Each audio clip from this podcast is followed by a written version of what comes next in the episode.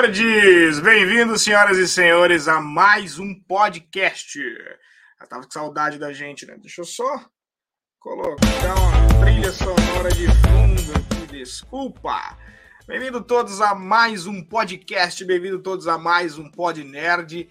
Peço desculpas que durante a semana a gente teve um cancelamento e não rolou o episódio, porém, estamos aqui novamente e mais um episódio desse podcast maravilhoso. E andando sem mais delongas, como a gente faz de praxe, cara, hoje é dia 22 de janeiro, então você só tem mais uma semana para aproveitar a promoção da Zion Zap. Eu venho falando aqui, vocês não vêm acreditando em mim, né? Mas a Zion Zap, ela tá com 50% de desconto em toda a loja. Toda a loja. Não é saldão, não é queima de estoque, não. Promoção que foi para o Natal vai ficar para todo mês de janeiro. Só que só tem mais oito dias, tá? Então, 50% de desconto em toda loja. Frete grátis, tá? Acesse o site da Zion Zap. O link está na descrição do vídeo. Ou, acesse, ou pega o seu celularzinho, QR Code na tela. E detalhe, usando o cupom Vai da Nerd 10, você consegue 10% de desconto. Fora os 50, amigo. Então é 60% de desconto. Garanta agora na Zion Zap. E se você por algum acaso não conhece o programa de afiliados da Amazon, corre no link na descrição e conheça os programas de afiliados da Amazon. Destaque para o PlayStation 5, link na descrição. E afilie-se à Amazon e venda os produtos da Amazon, tá? Link na descrição, tá? É, qualquer coisa você consegue chamar também na descrição o chat, meu querido amigo Maurício, que ele vai tirar todas as dúvidas de como você se tornar um afiliado Amazon no Brasil e garantir uma renda extra, não é mesmo? E é isso aí. Bom, sem mais delongas, a gente vai entrar agora na Rádio Dom simultaneamente. Lembrando que desde o último episódio a gente está ao vivo na Twitch e no YouTube. E a gente agora vai entrar na Rádio Dom antes de apresentar nossos queridíssimos participantes dessa noite. Então bora lá para Rádio Dom. Todas as quartas e domingos no canal Vai Dar Nerd e na Rádio Dom, Vini Maori apresenta ao vivo o podcast Pod Nerd. Você vai ficar por dentro do que está em alta em séries, filmes, games e tudo sobre o mundo pop. Convido vocês para estar com a gente às 19 horas do Brasil, 22 horas Inglaterra. Até lá!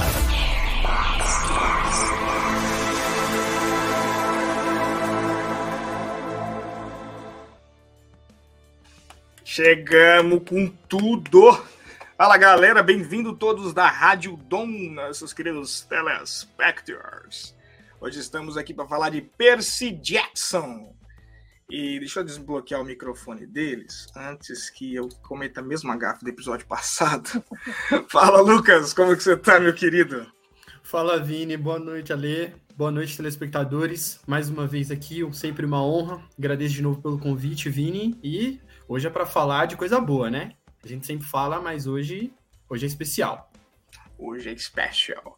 E finalmente, cara, a Lê tá de volta em mais um episódio do canal tão esperado. Ela chegou, ela voltou. Tá, a Lê do Código Nerd. É, não é a primeira participação dela no canal, mas eu prestígio mesmo como se fosse a primeira. Como que você tá, Lê? Tudo bem. Novamente para falar de livro, né? Hum. Eu vou fazer a terceira de livro também. Parece até tá que dando... eu não de ler, né? Já dando um spoiler que semana que vem tem um episódio especial. O primeiro episódio de comparação desse podcast que é Livros contra Mundo Digital. A gente vai ter o código nerd em peso nesse episódio, né? Ah, a Lei e o Leozinho vai estar aqui. O Leozinho, inclusive, que já está prestigiando. Salve, é. camarada. Salve, Léo. Vai ser legal, porque o Leonardo é anti, é anti livro digital. Ah, é? Ele é livro físico. Nossa. É, eu... ele mostrar o caminho do rei dele. Que show, Léo. Prefiro o do rei dele. Eu não tenho nada contra o livro físico, mas o digital ele me salvou demais. É, concordo. Eu não seria leitura tão assídua se não fosse o livro digital. Ah, o, o Kindle, sabe aquele Kindlezinho da Amazon, o e-book da Amazon que para você, que lá salva, cara. Eu tenho, Aquilo... quer dizer, eu tinha, né?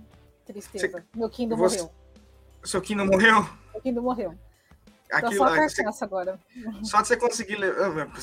Pô, você tá levando uma mala de livro para qualquer lugar, né? Aquilo é, aquilo é maravilhoso. É, mas vai ser interessante esse episódio, vai ser interessante. É, bom, Boa, senhoras e senhores, é... pessoal que, que tá nos assistindo, cara, vamos só dar um breve resumo e explicar. É, o universo de Percy Jackson é um universo mitológico grego, tá? Inclusive, esse episódio do podcast, é, a gente, claro, vamos dar uma, uma, pincelada na história, mas o foco total não é, o foco não é esse, tá? É, Percy Jackson já foi noticiado que vai ganhar adaptação para série na Disney Plus. Então, o que a gente vai fazer? A gente vai fazer um paralelo de pontos que eles podem explorar. É, avaliação dos atores já confirmados, questão de identidade com o personagem e tudo mais. E também, claro, a gente dá o contexto também do que está acontecendo, até porque, como a gente sempre fala, quando é uma adaptação, é, além do público fiel, né, existem quem eles querem captar. Querem, óbvio que o objetivo é captar todo mundo, né? Então, além do público fiel que já conhece a saga, a gente vai, também vai dar uma explicada para vocês.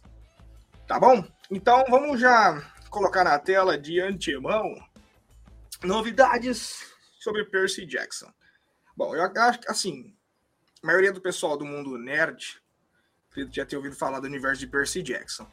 É, deve Como... conhecer o Infame dois, dois filmes lançados.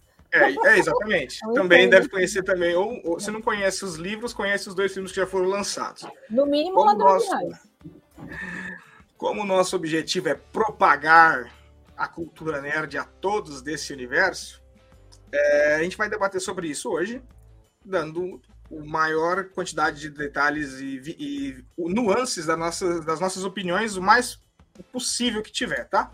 O Léo já mandou, eu quero saber depois de qual deus vocês seriam filhos. Caraca, boa, boa, legal. Ô, já dá pra gente começar com essa. Na verdade, deixa pro final. Essa aqui eu vou soltar. No... Depois a gente. Eu falar agora, tem teste disso? Eu não sei. Pois é, tem, viu? Tem, tem. tem teste, tem, teste. Né? Se o Enem... Harry Potter tem, por que do Percy Jackson não vai ter, né? É Se tivesse um Enem nerd, né? Um Enem nerd cairia, com certeza. É, Porra. tipo, qual caso de Hogwarts você seria? Tipo, é, qual é filho de Zeus você seria? Qual Deus seria seu acampamento, pai? Acampamento meio sangue ou acampamento Júpiter? Tem aquela, né? E tal. É. É, vamos lá, Percy Jackson e os Olimpianos foi confirmado, né? Como o nome da série. O nome da série e é o nome da saga dos livros, né? Não? O... Acho legal eles já terem incluído o nome, nome da série uma saga inteira, pra gente ter aquela, né? Putz, eles têm muita coisa para explorar. É, apesar de assim, não tá confirmado umas cinco temporadas. A gente já sei, até o momento, é, até o momento tá confirmada uma temporada. Uhum. Entendi. Assim, né? Então, a assim, ideia é, do... é, é, é, garantir que pelo menos os cinco livros sejam adaptados. Mas assim, ah, vamos falar assim, nossa, vai ser os cinco? Não, gente, até o momento é garantido que vai ter uma temporada. Se vai ter mais, a gente não sabe. A gente os, reza. Nós e o Rick Horde tá rezando para que tenha mais, obviamente, mas enfim, né? Então só vai é, é, que assim, a história que ele quer contar, ela é diluída em cinco livros, né? Então, assim, ele obviamente quer contar uma história é, bem contada, então ele precisa de cinco adaptações. E a ideia dele é que se façam cinco temporadas e cada temporada se adapte um livro. Essa primeira, uhum. por exemplo, vai adaptar o primeiro livro, né? O Ladrão de Raios, né? Diluída em, acredito que, se eu não me engano, Ale, se você souber essa informação, me corrige, tá? Mas se eu não me engano, acho que vão ser 10 episódios, né? 10 ou 13 episódios, uma coisa eu assim. Acho que é por aí. Eu, eu, não me lembro agora se eu cheguei a ver número de episódios. Mas eu deles acho... deve, deve ser nessa fase, 8, acho... 10, 13, que é geralmente o número de episódios que eles costumam lançar por temporada. Boa. Porque eu acho que também vai depender do tempo de episódio, né? Porque eu acho que como é uma série mais teen, eu acho que eles não devem ultrapassar 30 minutos. Não. Hum... ah, provavelmente, viu, Léo? Eu acho que... Vai, é, bombar, vai, vai, eu também acho que vai bombar. Mas será que ah, isso que eu, eu ia até perguntar isso. Será que não cabe mais que cinco temporadas dentro dos cinco livros? Ou vocês acham que o ideal seria uma não, temporada? Assim, olha assim, na real, tem livros. É, o Rick Hord, eu não sei, assim, ele tem livros que são é, à parte, né? Que eles uhum. são contos dentro da, da adaptação.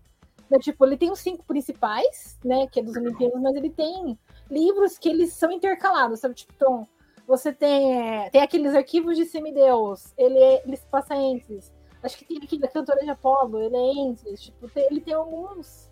Sim. Ele tem alguns contos que são entre os livros. Ele poderia, Isso, isso tipo, eu não sei, depende do quanto que é Disney. Ele pode, às vezes, dependendo, fazer, tipo, especiais. Tipo, que nem Legal. a Marvel fez, tipo, especial de Natal, especial de Halloween. Uhum. De Boa. repente, o Rick. Rod escreve um especial específico pra série. Já pensou que da hora? É, legal, É. legal. Ele pode fazer também. Isso, isso é, isso dá pra você esperar tranquilo da Disney, né? Se bombar e der muito certo, vamos esperar Ele dele. bombou, né? Você viu o teaser de três? Você viu o teaser de três? Um Sim, minuto. é, tá, tá sensacional. Inclusive, a gente não vai. A gente, a gente vai analisar o teaser no final aqui. A gente vai fazer um react do teaser, mas sem áudio, tá? A gente vai jogando. Boa. A gente vai conversando sobre a. Sem áudio, tá, Ô, meus queridos? A gente erra uma vez só, não mais, tá? Boa, é isso aí. Levamos quase um strike, o canal saiu do essa ar semana por que causa de o teaser, acho áudio. que foi a semana até que saiu mais fotos de bastidor, né? A época Sim, que eles sim. estavam gravando a Caça-Bandeira. Aí, Uhum, quando eles tinham que fazer cenas externas, foi a época que o pessoal que tava na rua conseguiu tirar foto do elenco. Ah, Porque inclusive. você não tem fotos de elenco, você não tem Não. foto de ninguém caracterizado. Tá mais seguro. Ele tá mais. Ele tá, não tá que nem One Piece na Netflix. né? One Piece na Netflix não tem nada. Você, você não, não vê nem. Avatar também. Avatar Avatar- também. E o Avatar já tá gravado, hein? O Avatar já tá Já. todinho gravado.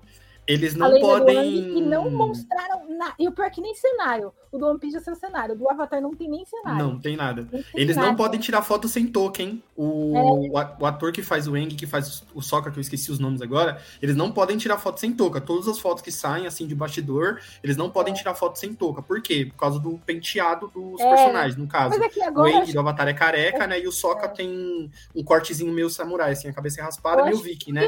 Cabeça raspada e tem um topetinho em cima. atriz do elenco que postou, mas eu acho que devia ser. Ou já era bem termo, ou foi bem antes. Porque acho que não tinha ninguém de Legal. chapéu nem nada, mas. Pô, legal, nem aí, sabia devia- que ia ter adaptação do Avatar. Vai, Nossa, vai. Essa adaptação aí, ó, já os foi. caras estão prometendo. Pra esse ano? né? Pra, é, é pra É esse pra ano? esse ano. Tem uma teoria que diz que é no meio do ano que deve sair, porque assim. A, a Netflix não divulgou data ainda do Avatar, mas assim, Hum. o- do pouco de notícia que eu já vi, já falaram que ela já está gravada, a série. Uhum. tal, né? Já, a série já tá gravada. isso é certo. É que nem One Piece. One Piece também já tá gravado. Mas não tem. One Piece tinha data pra dezembro do ano passado. Até agora, sem, sem, sem novidades. E o Oda já prometeu, hein? O Oda falou que teremos esse ano novidades de One Piece. Então, acho que o live action se encaixa aí, né? Tem Não, o live action tem que sair esse ano, pelo amor de Deus. Eu não aguento mais. Não Hum. ter novidades de One Piece. Boa. Será que eu consigo acabar até lá o anime? Duvido. Não, mas não, é- não. Eu tô no episódio Ah, 50, tem não, mil ah, não. só. Não, mas é. A, a- a One Piece ele vai adaptar só o West Blue só. É 10 Ah, tá, episódios tá, tá, que vai ser. Então, se você assistiu. É que nem eu, eu assisti 60 episódios. Tipo, a parte que eu assisti é a parte que vai ser adaptada. Então, tá ok. Hum, Tá certo. entendi. Entendeu? Entendi, Então. Calma lá, tipo, eu não acho que eles vão fazer Tá uma safe, segunda tá temporada de One Piece, né? Não saiu É nenhuma aí. ainda pro pessoal poder reclamar. Boa. O- É, sobre o Percy Jackson, né? O, o Vini tinha comentado se tinha espaço para Pra mais, mais, né? Vou pedir licença aqui um minutinho, Vini. Queria mandar um beijo para Lívia aqui. Obrigado por estar assistindo a gente. É, mas sobre as Obrigado, adaptações, é, tem sim muito espaço. Inclusive, a- a- inclusive vai sair a adaptação das Crônicas dos Kane, que é um. São três livros, né? Que o Rick Arden escreveu, só que é dentro da mitologia egípcia, que a Netflix vai adaptar. Já tá na mão da Netflix isso aí. E aí a galera tava brincando, né?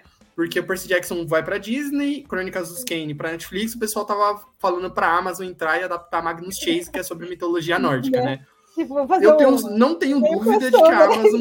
É, então. Não Né? tenho dúvida de que a Amazon tá na briga aí pra adaptar, mas tem muita coisa, né? O que a gente chama de Riordan Verso. Profundezas também é da Disney. Eles vão fazer filme, né? A Filha das Profundezas, que também é do Rick Riordan. Que é, eu acho que é um Hum, que boa, é verdade. meio negócio de Pequena Sereia. Uhum, boa, verdade, verdade. Então, assim, é o que a gente chama de Riordan Verso, né? Porque, assim, apesar dessas histórias elas se passarem em mitologias diferentes, tá tudo muito interligado. É como se. Como não, né? São, é assim, né? Tipo, as mitologias elas coexistem. Então, existe uma certa harmonia nos acontecimentos. Tanto que os personagens de uma determinada série participam da outra. Ou é, impactos que acontecem numa série de livros, elas, elas impactam também em outras, né? Um exemplo muito claro que a gente tem aqui é no terceiro livro, né, em que acontece um, um, um evento lá com, com um monte, né, e que é descrito no livro como simplesmente desabou, e na verdade a gente descobre que os outro, outros semideuses tiveram a ver com aquilo, mas era de outra mitologia, ou então na Crônica dos Kane, o protagonista, o esqueci o nome dele agora, desculpa, gente. Ele vê um Pégaso voador preto voando por aí e tal, então certas cenas, certos então, acontecimentos. Ele coloca algumas referências, né, para a gente entender isso. que está sendo passado no mesmo tempo. No mesmo universo, isso. É. E acontecimentos também que impactam a própria história de outras mitologias, de outras histórias que impactam naquela, por exemplo, que a gente está lendo. É Legal. É interessante, Anota, né? Fixa esse, esse momento na, cabeça, na sua cabeça, segura aí que para a gente chegar até aqui, o pessoal continuar acompanhando a gente, a gente só vai explicar brevemente, tá? Bom, pessoal, para quem não conhece Percy Jackson e os Olimpianos, tá? É uma série de livros de romance mitológico, tá? De fantasia. É, no qual Percy é filho de Poseidon, tá? Ele descobre que é filho de Poseidon, deus grego do mar, e ele deve navegar por mundos com criaturas míticas e deuses antigos, tá? Então é aquele cenário básico de mitologia que a gente adora. E é, a, a série de livros conta com cinco livros, tá? Que se vocês puderem me ajudar, é, é o Ladrão de Raios, o Mar de Monstros, qual que é o terceiro? Batalha, é, não, é... Maldição do Titã. Que é o terceiro. Aí a Batalha do Labirinto, que é o quarto, e o Último Olimpiano, que é o quinto. O Último Olimpiano. Legal. Que é aí, o que o menino, nosso querido Lucas, está com ele. Tá aí, ele, aqui, ó. ele está lendo no momento.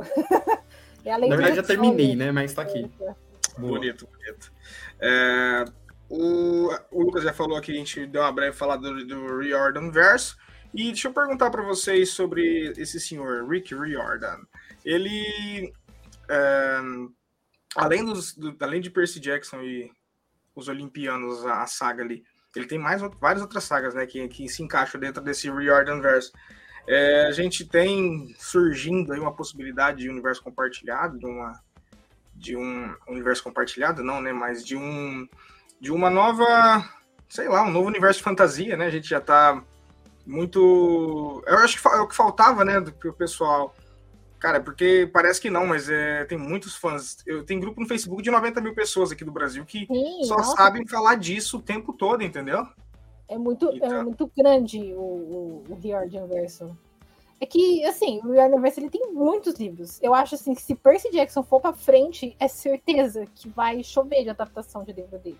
Só Com dessas certeza. três que o Lucas falou que nem a gente tem, a gente tem os Olimpianos, que é uma. Você tem os Heróis do Olimpo, que é outra. Aí você tem esse, as provações de Apolo, o Magnus Kane. Tipo, o cara tem. Ele tem várias, entendeu? De novo. Opa. Mostra aí de novo. Ele tá Isso aqui é o quinto forte. livro, tá, gente? O Sangue do Olimpo, não sei se dá pra ver aqui, ó. O Sangue do Olimpo, Heróis do Olimpo aqui em cima, tá? É o último livro.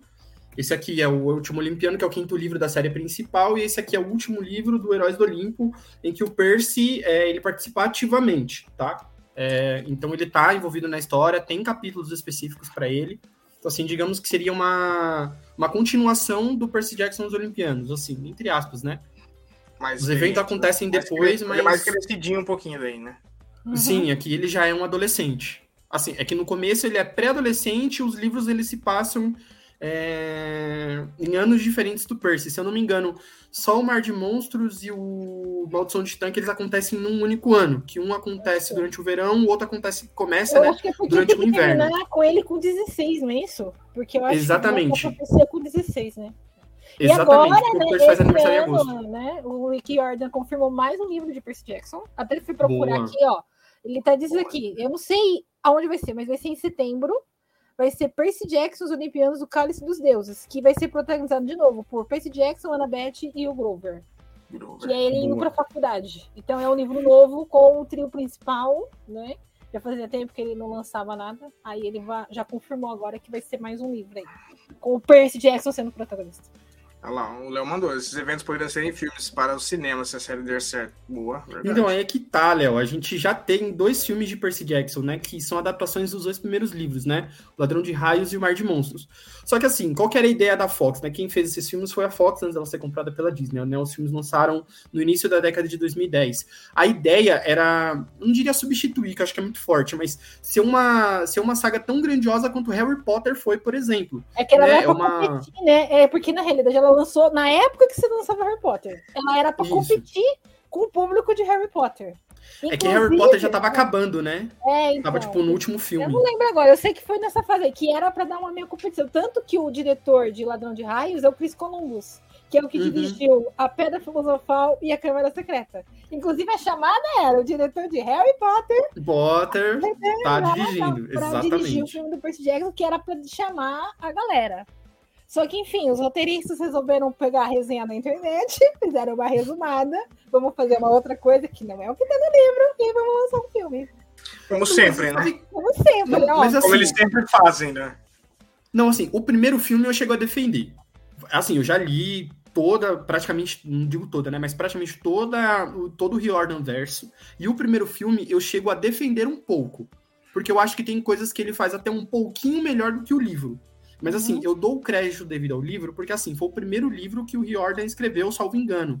Ele era professor e tal, e ele, ele era professor de uma série de adolescentes, mais ou menos da idade do Percy, e, resolveu, e resolveu se, se aventurar. Então era o primeiro livro dele, então eu dou um desconto. Pô, o primeiro livro, o primeiro livro, por exemplo, do Harry Potter, né, a Pedra Filosofal, também é mega simples, é super tranquilo sim. e tal, então eu dou o devido desconto. Mas tem coisas que o filme faz que eu acho que é melhor do que o livro. Assim, os determinados trechos que eram para casar, ah, eu sim, acho sim. que o livro, o filme faz um pouquinho melhor, mas eu entendo que é, tem essa defasagem. Era o primeiro livro do Riordan e tal. Então, o primeiro filme, eu chego a defender um pouquinho. Eu acho ele uma péssima adaptação, mas eu chego a defender em alguns pontos, porque ele não é sofrível.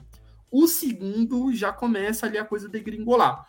Porque, na minha opinião, eu acredito que eles não botaram tanta fé assim. Porque, por é. exemplo, o do Harry Potter, a gente sabia que os caras botou fé. Porque antes mesmo da autora lançar, por exemplo, acho que é o terceiro livro, Prisioneiro de Azkaban, a Warner já tinha comprado direito até o quarto livro que ela ainda nem tinha lançado, que é o Cálice de Fogo. Então os caras botaram fé no projeto.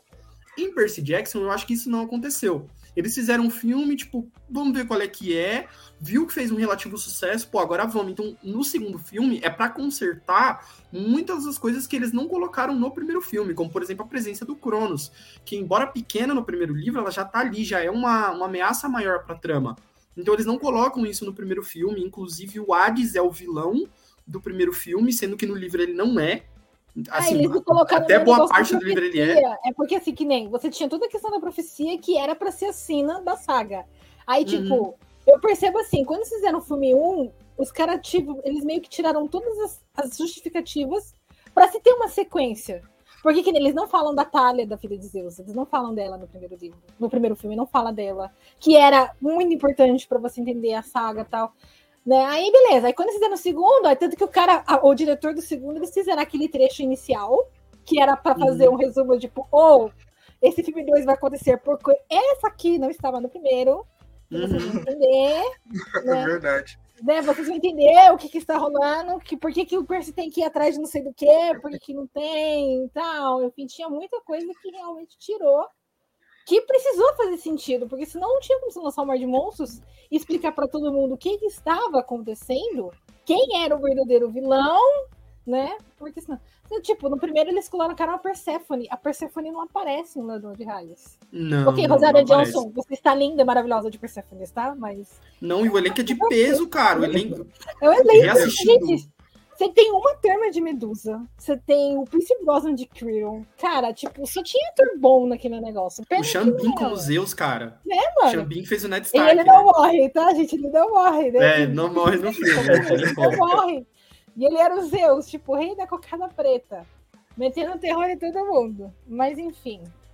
Então, é por isso que eu acho que eles não botaram fé no projeto. E assim, para mim tinha, cara. Acho, acho que substituir Harry Potter nunca iria acontecer. Porque hum. Harry Potter é grandioso demais. Mas se uma outra saga que os fãs pudessem se apegar, né, tipo, pra. Ah, mas, mas é, o Harry Potter começou assim também, cara. Então, mas, mas Harry Potter os caras já confiavam, entendeu? O problema então, foi isso. Mas eu acho assim, se tivessem feito uma boa adaptação, eu acho que você tinha conseguido gamar parte do público. Porque, veja bem, você já tinha. Porque você, todas as sagas que saíram depois de Harry Potter, elas tiveram certo sucesso, mas não foi o tanto que Harry Potter lançou. Porque as duas maiores que teve na época foi realmente Harry Potter e Crepúsculo. Você hum. tem Jogos Vorazes que fez e o Maze Runner, que são as quatro top e tal. Mas, tipo, tanto Jogos Vorazes como o Maze Runner é muito fraco em relação ao que foi Harry Potter. E se Percy Jackson tivesse emplacado, eu acho que pelo menos uma parte do público tinha pegado. Eu boto fé.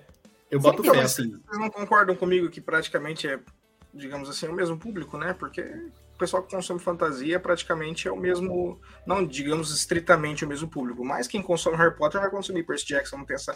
Sim, Mas assim, o Léo- o Léo botou- personagens é quase a mesma. O Léo botou um ponto de rivalidade aqui, ó. Hum. É, anotem aí, se essa treta vai voltar. Se der certo a série, a Warner anuncia uma série reboot de Harry Potter. Mas eu tenho certeza, Já querem fazer, né, Léo? Eu te- já querem fazer, mas eu tenho certeza que se Percy Jackson lançar e for um sucesso, é certeza que a Warner vai começar a fazer série do Harry Potter, mas é é certeza. verdade. Mas é certeza absoluta. Porque eu acho que eles Inclusive, estão Rola, né? teste. tipo assim. Rola, já Tá rola. rolando um né? rumor aí, né? Que eles querem fazer um remake, né? É, então. Eles de falaram que Harry queriam Potter. com um elenco, quer dizer, com a mesma história dos três, né? Mas eu acho que eles vão fazer tipo teste. Eles estão esperando para ver como é que vai sair o Percy Jackson, citação de público, visibilidade. Porque que nem a Warner tá passando por uma fase complicada de financeira e tal, então eles estão meio que vendo o que, que eles apostam ou não para dar um retorno. Até porque o É, mas- tem retorno 100% em produtos, então a mulher É, foi é, nesse quesito, então É dois tiros certos que a Warner tem, que é Harry Potter e Game of Thrones, né? Apesar que a DC não é tiro certo mais, eles não sabem se que dá certo e o que não dá. Mas Harry Potter e Game of Thrones, o que eles lançaram, o pessoal consome. Isso aí já é Vai consumir, com certeza. Então, é verdade, leiteira. O, o Harry Potter, o único problema dele é o lance com a escritora, que tá dando BO com os fãs. Então, assim, essa é a única parte treta, assim, que dá mais problema. Mas eu acredito que mesmo que eles conseguindo fazer uma série, associando o mínimo nome dela possível, tipo, os caras falam, a gente vai fazer uma série, mas a, a mulher não vai ter envolvimento de produção, nem nada, então acho que eles conseguem não criar uma rixa tão grande. Porque eu Agora acho mais que uma... que o Animais Pode Fantásticos continuar. acho que foi um problema maior por conta que ela era roteirista e tal, então e tinha outros Quem, quem que era? tem isso, né?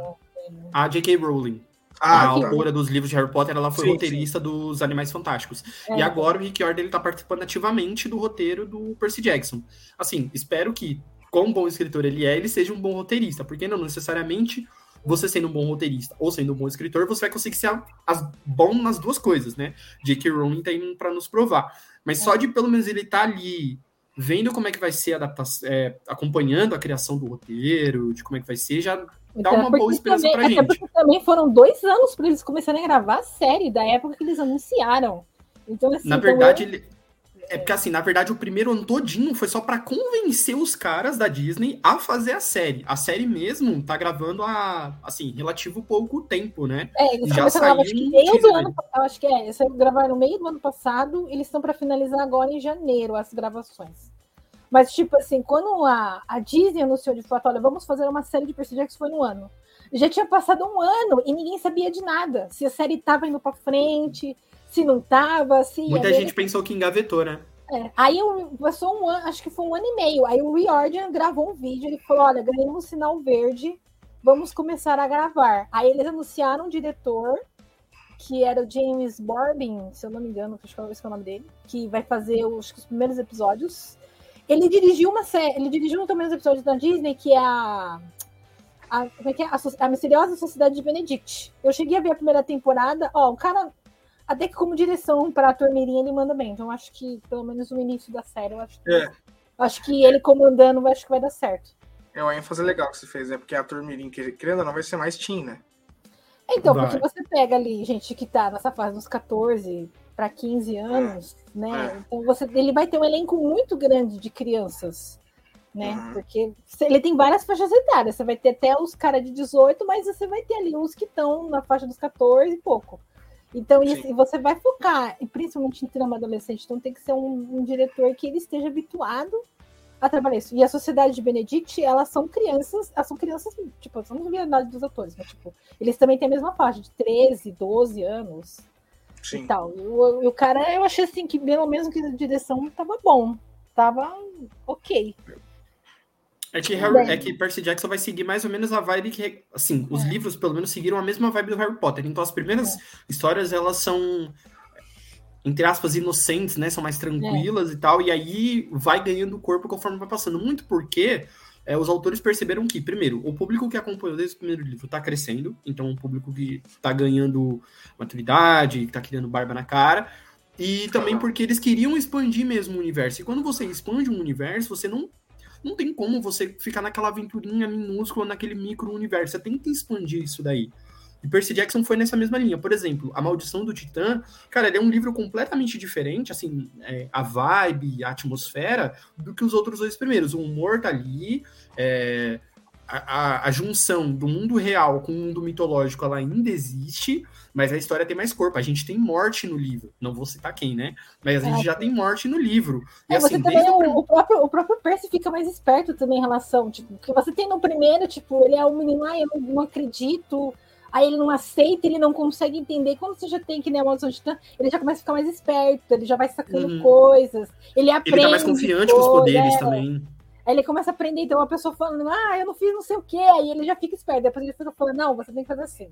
Tipo o negócio do juramento. Eu lembro quando ah. ele falou o negócio do juramento, ele falou assim, ah, o cara falou, eu não jurei. Aí depois, toda vez ele fala, jura, jura, jura pra mim. Jura pelo estige, é, é verdade, é verdade. pelo rio lá, eu não aceito. Tipo, se ele começa a ficar mais. Você vai vendo que uhum. ele vai deixando aquela coisa. ele também vai pegando, porque ele vai fazendo mais idade. Tem a questão da, da profecia, ele vai sacando. A profecia é comigo, a profecia é comigo. Então eu tenho que ficar esperto. Sim. Senão o negócio vai ficar feio pro lado. Então. É que no, no caso do Percy Jackson, só para exemplo, por que, que a gente tá falando tanto de profecia, tá? Tem o oráculo de Delfos, tá? A mitologia. É que assim, eles seguem muito a mitologia original. Claro, pequenas adaptações, mas o Rick Jordan ele segue muito a mitologia original. E tinha um oráculo de Delphos, que era, era uma moça, né? Na mitologia original era uma moça que tinha contato com esse oráculo, que é tipo um espírito que é, é subordinado ao deus Apolo e ele é, concede profecias, consegue o dom da visão do futuro ou de coisas que estão acontecendo é, mundo afora. E assim, para as coisas acontecerem em Percy Jackson, tem que existir uma profecia. Então, por exemplo, os semideuses têm um acampamento. É, eles não podem sair desse acampamento porque é perigoso para eles, e eles só podem sair em missão. E eles só podem sair em missão se o oráculo der uma profecia sobre determinada missão. Então isso precisa acontecer para que a história ela desenrole. No caso de Harry Potter, é sempre alguma coisa que tá avulsa ao personagem, e aí, de novo, eu tô fazendo a comparação só pra gente entender os universos, mas em Harry Potter as coisas acontecem avulsamente, é que no final das contas o Harry vai conectar de alguma maneira. Então, por exemplo, o negócio lá da Pedra Filosofal, é, citando o primeiro livro, é, o Hagrid pega lá a Pedra Filosofal logo no começo da história, que é algo que o Harry estava envolvido, e depois a pedra já existia há muito tempo, então era algo muito fora, assim, do, do escopo do Harry.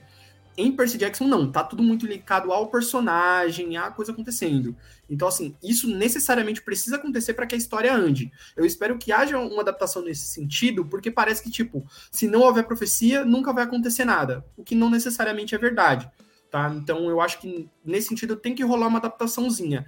Não que a missão tenha que acontecer, por exemplo, por causa da profecia, mas a, a missão vai acontecer apesar da profecia né? Então parece que a, a, profecia ela permeia a missão, tipo, tem que existir uma profecia para acontecer a missão.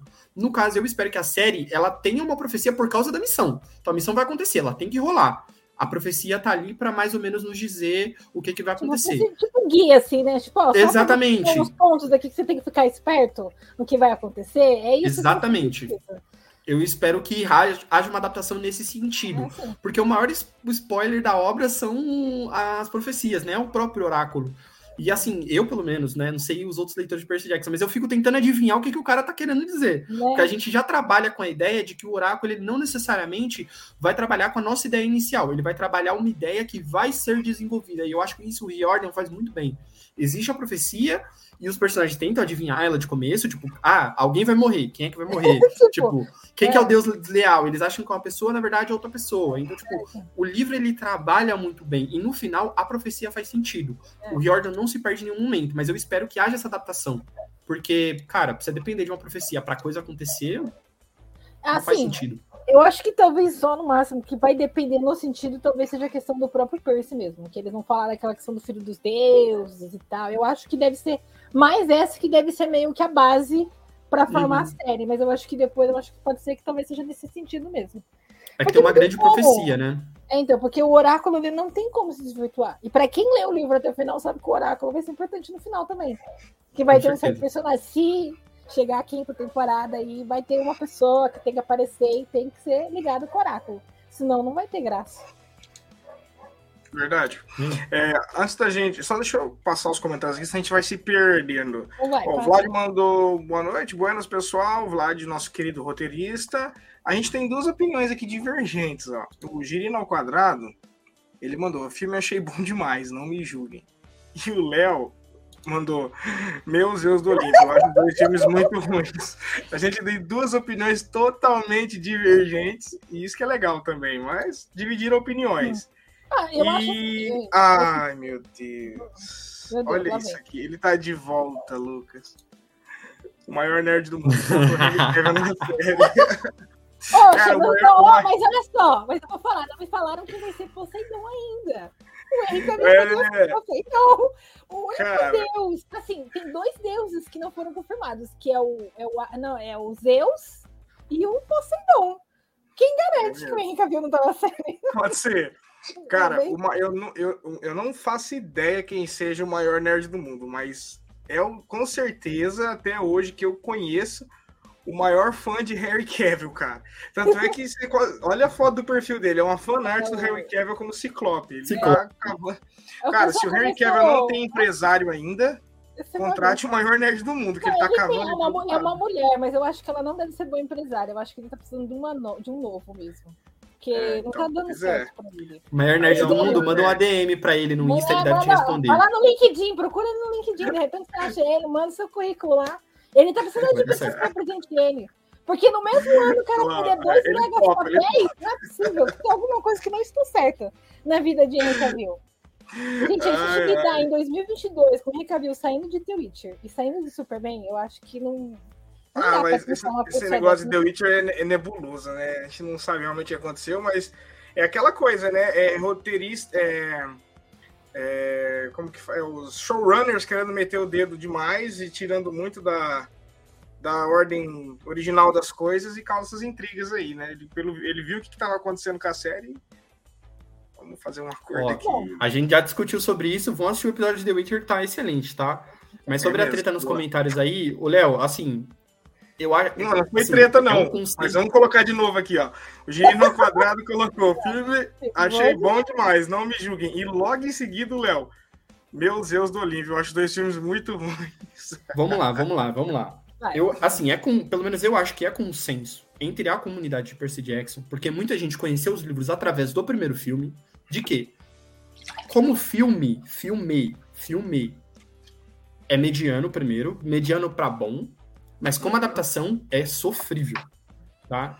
Isso, assim, eu acho que é um consenso. Eu gosto do primeiro filme porque ele é o mais fiel é, de todos os que lançaram. Porque, assim, ele pega algumas bases e ajusta. E algumas coisas eu acho que ele faz muito bem. Eu acho até que faz, em alguns pequenos pontos, eu acho até que ele faz melhor. O segundo, eu já acho sofrível como tudo, como filme, como adaptação. Nossa, cara, não consigo nem terminar o segundo filme, porque, meu, é sofrível. Eu sei o que acontece certinho, mas é, é sofrível, cara. É coisa ruim mesmo. E assim, é... discordo do Léo quando ele diz que os filmes são ruins. Eu não há. O segundo eu concordo, mas o primeiro nem tanto. Eu acho um bom filme, sessão da tarde, tipo, tô assistindo nada, não sei o que fazer. Assiste o primeiro filme de Percy Jackson que você vai conseguir passar o tempo. Não é um filme que você dorme, e é um filme que, tipo, pô, um filme legal de mitologia grega, porque a galera sente falta. Porque a mitologia grega ela é riquíssima, mas a gente tem é, pouca coisa adaptada cinematograficamente falando é, sobre ela, né? Porque tudo que sai é. sobre ela é muito ruim, cara. Por exemplo, aquele filme Fúria dos Titãs lá. O primeiro, ok. O segundo, eu esqueço, porque é ruim. Sofrível. Sabe? Então, assim, a galera meio que sente um pouco de falta. Então, quando você sai algo do tipo minimamente bom, a galera já se empolga. E eles foram ótimos porque eles venderam mais os livros, né? E eu acredito que se não fossem os filmes, olha o efeito borboleta, talvez nós não tivéssemos a série do Percy Jackson, hein? Porque se o filme levou mais fãs aos livros e os livros fazem sucesso, consequentemente nós temos a série. Não sei, me julguem. Efeito borboleta. Assim, já fazia sucesso. Já fazia. Só que o filme, ele ajudou a alavancar demais. Então, assim, apesar de ser uma adaptação ruim, todo mundo concorda que é uma adaptação horrível, ele levou mais fãs. Então, eu acho que no final das contas, a gente teve aquele desejo do Rick Riordan de adaptar fielmente para uma nova mídia e também de tipo de tanto sucesso que o filme faz. E o universo tá vivo até hoje. sabe? Não só de Percy Jackson, mas o universo Rick, o, do Rick Riordan, ele tá mais vivo do que nunca. Então, uhum. Léo, discordo de você nesse ponto aí. É, eu tá, diria mas... assim, que você tem que ter duas visões. Você, eu acho que é. você pode olhar ele só como filme e tem a questão dele ser uma adaptação. Que são dois pontos. Eu acho que realmente. Eu concordaria no sentido assim, como adaptação é péssimo. Eu acho que como filme é passável. Tipo assim, ok, que nem você falou, uma sessão da tarde. Beleza, ah, eu assisto hoje e tal, não tenho nada. Mas assim, se são uma pessoa tipo assim, ah, eu nunca vi, vamos supor assim, você fala hoje, eu nunca vi, nunca li Percy Jackson, ok? Então assiste, assiste o filme só pra você ter uma ideia do que, que é, mais ou menos, e aí depois você lê o livro. Aí você esse... se prepara pra série. Tipo, e, esse efeito, esse efeito borboleta que causa frustração, né? Porque se a pessoa assistiu só os filmes e vai ler o livro, ela assiste o filme, vai ler o livro e fala, porra. É. Sério? tipo isso, né? Mas o. Assim, ó, é, mitologia, mitologia grega, a gente já ouviu diversas adaptações, obras. E assim, o que é importante a gente pontuar dentro da série, dentro do Percy Jackson os Olimpianos, é que ponto do que momento da mitologia grega está acontecendo a série, né? Se, se os titãs já morreram, se tá lá Zeus, Hades e Poseidon dividido ou entrando em conflito, para o pessoal entender melhor qual que é o contexto mitológico no momento assim de tempo e espaço da, da série? O que que tá pegando? Qual que é a treta para desenrolar do enredo da, da série? Cara, assim, isso eu acho que é um ponto muito bom, Ale, se você quiser me complementar aqui, mas a série ela se passa em dias atuais, digamos assim. Ela os anos é ali é o início da década é no início do século 21, 2005, se não me engano, 2007, uma coisa assim. Então, são tempos atuais. Só que qual que é o lance? E isso é muito bem explicado no primeiro, no primeiro, assim, logo nos primeiros capítulos do primeiro livro. É uma visão interessante. Ela é parecida com a pegada de Harry Potter. Então, tipo assim, os mundos eles coexistem. Esse mundo real, que é o nosso mundo, e o mundo fantasia, ele coexiste. Não é uma história separada. Por exemplo, como Senhor dos Anéis ou, por exemplo, como Game of Thrones. Eles coexistem. Só que a explicação, ela é muito boa. Por exemplo, a Grécia é, é o berço da civilização ocidental. Os historiadores concordam com isso. Então, é, onde quer que a chama ocidental ela esteja, onde ela for mais forte, os deuses gregos vão estar. Então, o Riordan ele trabalha com a ideia de que, enquanto determinada crença não morrer de verdade, aí quando a gente fala morrer, não é só deixar de acreditar, porque você acredita em muita coisa inconscientemente. Então, por exemplo, apesar das pessoas não rezarem mais por os gregos, não fizerem mais, não fizerem mais sacrifícios, não necessariamente a crença está morta, porque você tem a arquitetura, a cultura, a música, tudo isso ainda permanece vivo. Então ele trabalha com a ideia de que, enquanto determinados aspectos da crença grega existirem, os deuses ainda existirão.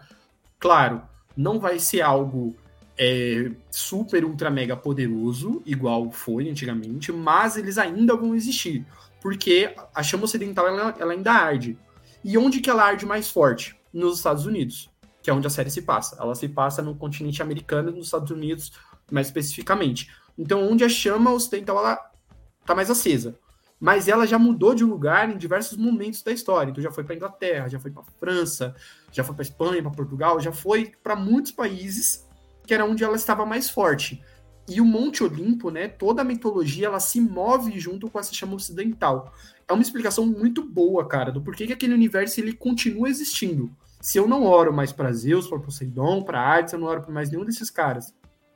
Não tem nenhum aspecto religioso que os mantenha vivo, digamos. O que que mantém? A cultura ocidental. Enquanto ela existir, inclusive ela, é, digamos, seria a motivação do vilão, enquanto ela existe, a, a, mitologia grega, digamos assim, ela ainda existe, os deuses ainda vão existir, tudo que move ela ainda existe, o labirinto, é, o Monte Olimpo, tudo isso eles ainda existem por causa dessa chama, o que é muito interessante. Mas como é que isso permeia a vida dos mortais? Existe uma coisa nos livros chamada a névoa que não foi apresentada nos filmes. Ah, o que seria sim. essa névoa? A névoa, é como o nome fala, não é exatamente uma névoa mesmo, igual a gente está acostumado.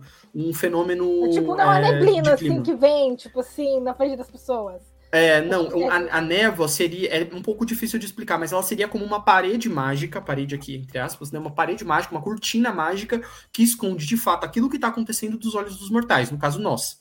Então a gente, é, a gente não enxerga exatamente que é um deus, que é um monstro, que é um semideus, por exemplo. A gente enxerga outra coisa, algo mais facilmente adaptável ao cérebro humano. E eles trabalham muito essa coisa do diferente, tá? Então, assim, apesar do semideus ele ser parte humano, ele é parte deus. Então, muita coisa do que ele faz, não, a gente não consegue assimilar, porque o nosso cérebro ele é limitado. Ele trabalha com é, essa ideia, o que é, é bem legal. Algumas, é salvo algumas pessoas que têm uma Sim. habilidade, eles colocam assim: existem mortais que têm a habilidade de ver através da névoa. Então, Isso, por exemplo, acho que tem uma. Acho que tem uma cena de um livro que. Eu não lembro, tá sendo perseguido por um bicho e alguém fala, olha, é um cachorro, sabe? Tipo, fala, é um uhum. cachorrão. Então, tipo assim, então a pessoa não consegue ver aquele monstro específico que está perseguindo. Ela vai assimilar o que for mais próximo para a pessoa. É quase como se fosse ah, a pessoa que tem a mente mais fraca, tal. É quase tipo você pensa em Star Wars, tipo, ah, a pessoa substitutiva a ser domada pela força. É quase isso. Uhum. Só que aí vai ter aquela pessoa que são raras, os mortais, que, que são muito susceptíveis a ver. Até as armas, eu acho legal assim que até as armas deles não, não ferem mortais. Elas só ferem é, monstros, Nossa, né? Que legal. Tem, tem, lá, quando vai aparecer uma certa personagem específica, o Percy Jackson tá com uma espada. E, tipo, ele cruza a menina, assim. Sabe? Tipo, aí não afeta a menina. Ele fala, ah, porque não afeta ele, Ela passa, né? Ela passa. Só, acho que só tem, dando quase um spoiler, o Luke, ele tem uma espada que fere mortal e, e, semi, e, e deuses, no caso.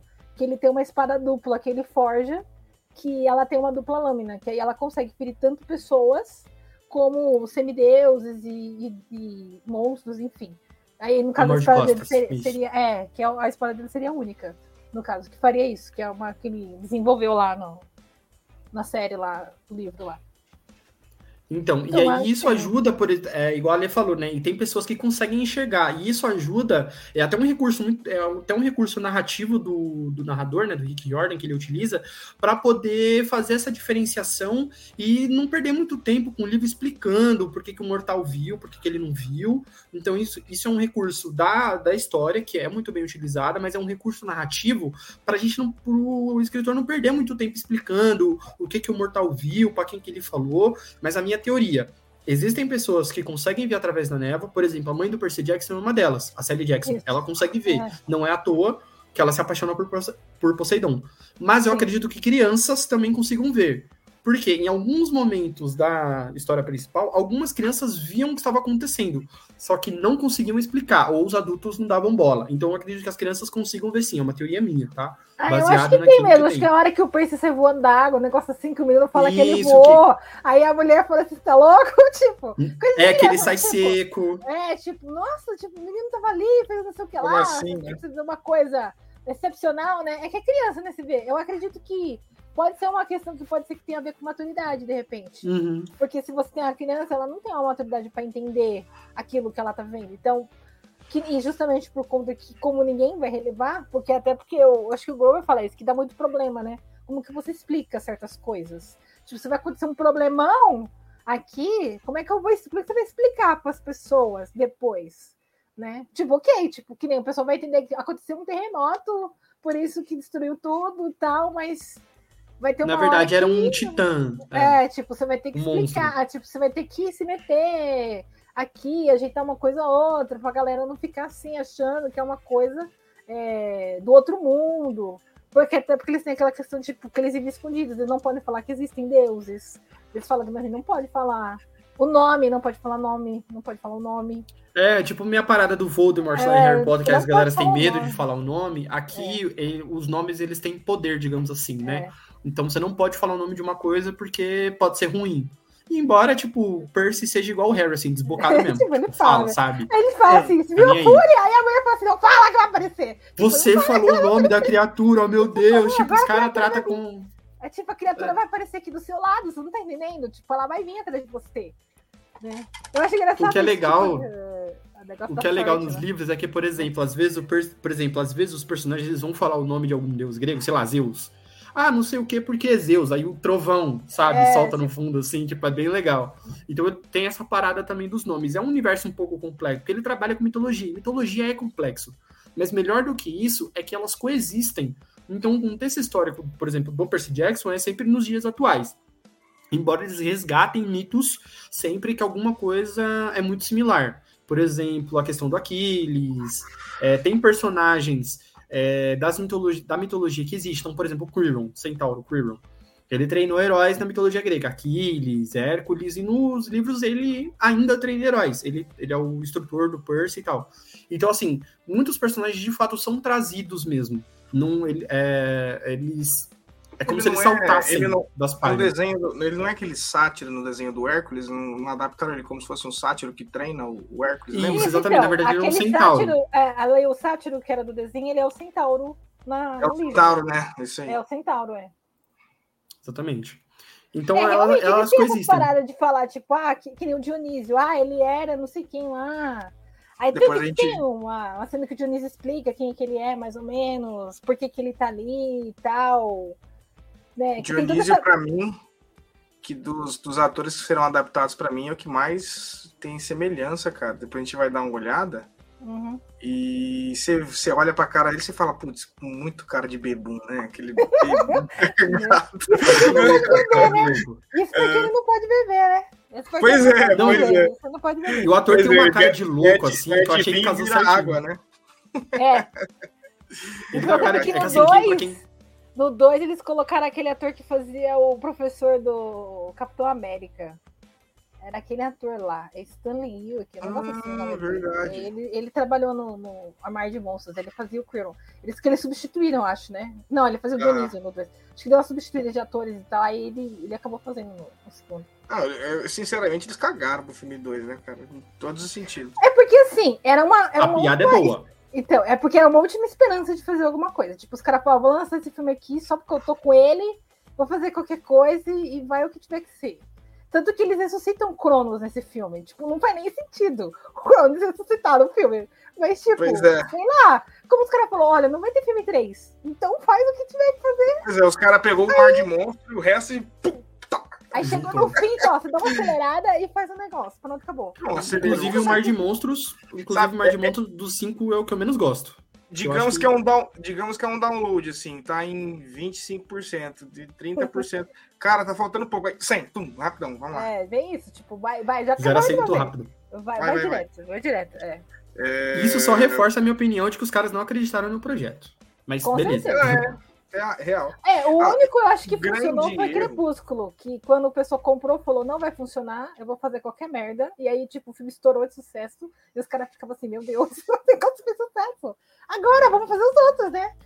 Tipo... Sucesso, é, né? Tinha, ali, ali englobou vários públicos, né? Tanto galera que que já tinha lido os livros, quanto a galera que gosta de romance ali. Foi todo mundo. Ah, sei lá, eu ia no cinema pra zoar e a galera ia também. Então tá tudo certo. Nunca vou esquecer a... o arco final de Amanhecer Parte 2. Nunca vou esquecer. Porque aquele eu momento. Eu fiquei com tão ódio aquele dia. Mas eu fiquei com ódio naquele dia. Porque assim, a Nossa, minha irmã, só fazendo um adendo aqui, a minha irmã menor, ela gostava muito do filme de Crepúsculo. Eu nunca dei bola, assim. Eu sempre achei, assim, horrível, assim, sabe? Tipo, nada a ver. Mas Só que aí no cinema, a... né? Não, pior que a gente assistiu em casa, né? Assim, a gente assistiu em casa, depois saiu ah. pra DVD Piratão lá, assistiu. e aí o que acontece? Tem a cena. Então, tem a cena da Amanhecer Parte 2, mó batalhão, e eu parei assim na frente da TV. Eu, Caraca, tipo, que da hora, né? essa, e eu assisti, cara, mó afinco. Eu falei, finalmente alguma coisa boa. Do nada a visão lá da menina. Nossa, Que ódio cara. que eu fiquei. Não, tipo, eu pensei, finalmente alguma coisa legal, vai mudar a hierarquia e tal. Nossa. Aí daqui a pouco acabou tudo. Eu pensei, é sério que o filme começou igual acabou. Não mudou. Cara, covardia, covarde, covarde. Mas você sabe por que eles eram aquilo? Porque aquilo não existe no livro. Então era melhor ter feito igual, porque não existe aquilo no livro. Não tem nem batalha no livro. Cara, que escrotidão, mas beleza. Tipo, eu só vi tanta covardia assim na quarta temporada de Stranger Things. Fica no, fica no ar. Fica no ar. Fica no ar. Quem assistiu, assistiu. É, entendeu? Quem não assistiu, entendi, vai ficar no ar. Ó, o Léo mandou aqui. No livro vocês acompanham o ponto de vista do Percy, por isso vai ganhando maturidade conforme avança. Se não me engano, o Riordan mesmo que falou isso. É, a gente vai debater isso aí do, do, realmente do ator ser da mesma idade do Percy na, nos livros para acompanhar um arco de crescimento dele mesmo. E, cara, temos as primeiras perguntas do chat. Lá vai. Manda bala. O Johnny Bravo mandou Zeus, Poseidon ou Hades? Qual vocês preferem? Hades. Cara, Nossa, assim, eu gosto muito do Poseidon. Eu gosto muito do Poseidon, mas eu prefiro o Hades. Eu prefiro o Hades. Porque eu, quando eu li Percy Jackson, a visão que eu tinha de Hades era completamente diferente do que o Riordan nos apresenta. E, de novo, pela ousadia de mudar a percepção dos leitores em cima do Hades, virou meu personagem, assim, não diria favorito, né? Mas eu, dos três grandes, eu prefiro o Hades. Porque você. O primeiro livro inteiro você trata ele como vilão. Porque tem aquele preconceito. O Deus dos Mortos, do submundo, não, não tem uma cadeira no Olimpo fixa, não tem uma cadeira fixa no Olimpo, não tem um chalé no acampamento meio sangue para ele. Então você já tem esse preconceito. E ele levou a mãe do Percy, cara, como assim? Levou a mãe do Percy? Não, esse Hades é um monstro. Cara, na parte final do livro, o plot, ele é tão bom. Cara, me surpreendeu, é surpreendente, assim. Então, e aí, tipo, tem essa primeira cena, tem essa cena, ó, tem essa parte no livro do Hades e ele volta a aparecer no que, assim, fisicamente, né? Ele volta a aparecer no quinto livro. E quando ele aparece, é sensacional. Então, Hades, cara, apesar de ter um carinho especial por Poseidon, mas Hades, Hades, esse A cara gente- é gente- brabo. A gente fica meio E ele que tem, a- ali, né? ele, tem a, ele tem a principal função do livro, né? É engraçado o cara ser tão. é, os irmãos não, não zelarem tanto por ele. E ele tinha a missão mais importante, que era zelar Cronos, né?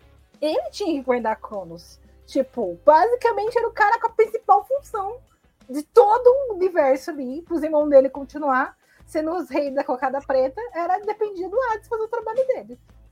Cara, não tem Pois como é. você não votar no, no Hades, porque Zeus perde a principal arma dele pra um moleque. Poseidon foi comprar cigarro e nunca mais voltou. Ah, não, mas assim, falar uma Poseidon coisa foi pra você. comprar cigarro e nunca mais voltou. Só pra. Não, o. Poseidon de comprar cigarro é só no filme 1, porque Ah, aquilo lá que eles fizeram em Ladrão de Raios só existe em Ladrão de Raios.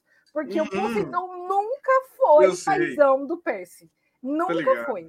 Nunca foi. Ah, ele sempre Ele- cagou, ele sempre cagou. Não, ele só todo. dava lapsos de contato, assim, mas conversar assim, ih, ó. Tipo, ele ajudou o Percy no livro 1, beleza. Tipo, ah, você precisa disso, te Cara, dei, ele, tal, ele mas- retrata no livro a realidade. Pose- Poseidon Sim. tem uma caralhada de, de filho, mano, de, de, de meio filho, meio sangue. Ele, que, qual que é a atenção? Por que, que ele daria uma atenção especial pra um pequenininho, Então, é baixinho, porque, que não assim, na tem. verdade, né? o Poseidon ele tem filhos monstros, né? Porque pessoas ele não pode ter filhos. Semideuses, super, assim, semideuses. mortais Então, humanos, É só o Percy.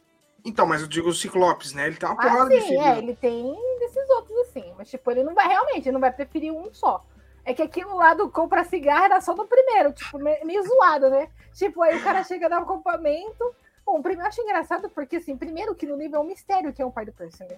Eu acho legal isso. Tipo, ninguém sabe É. que é o pai do Percy. Aí, É tipo, mesmo. no, filme já era, tipo, não, você é filho do Poseidon, o Poseidon construiu aqui a cabana pra você, você fica assim, caramba, mano. É, pois é, cara, pois Mano, é. ele fez É tipo, é tipo é, as mágicas do Mr. M, né, bicho? Mr. M, você devia estar ali já. Mas, ó, aqui fica a minha crítica. Desculpa até te cortar, Vini, mas aqui fica a minha crítica ao livro e essa eu não posso deixar de passar. Por quê? Lembra que eu falei que tem algumas coisas no filme que eu acho que eles fazem melhor, que eles trabalham melhor do que no livro? É essa ausência dos deuses. Porque no- nos livros nunca fica explícito por que, que os deuses são tão distantes dos filhos semideuses. E aí, beleza, eu entendo que o cara, ele é um deus, certo? Então ele tem que zelar por algumas coisas. Porém, eu digo assim, não tô dando pro cara ser pai presente, pro cara tá lá no jantar e tal. Mas digo assim, o filho que já estava dentro do acampamento meio sangue, por que não ter um contato vez ou outro? Isso, lógico, no- nos livros ele vai acontecendo.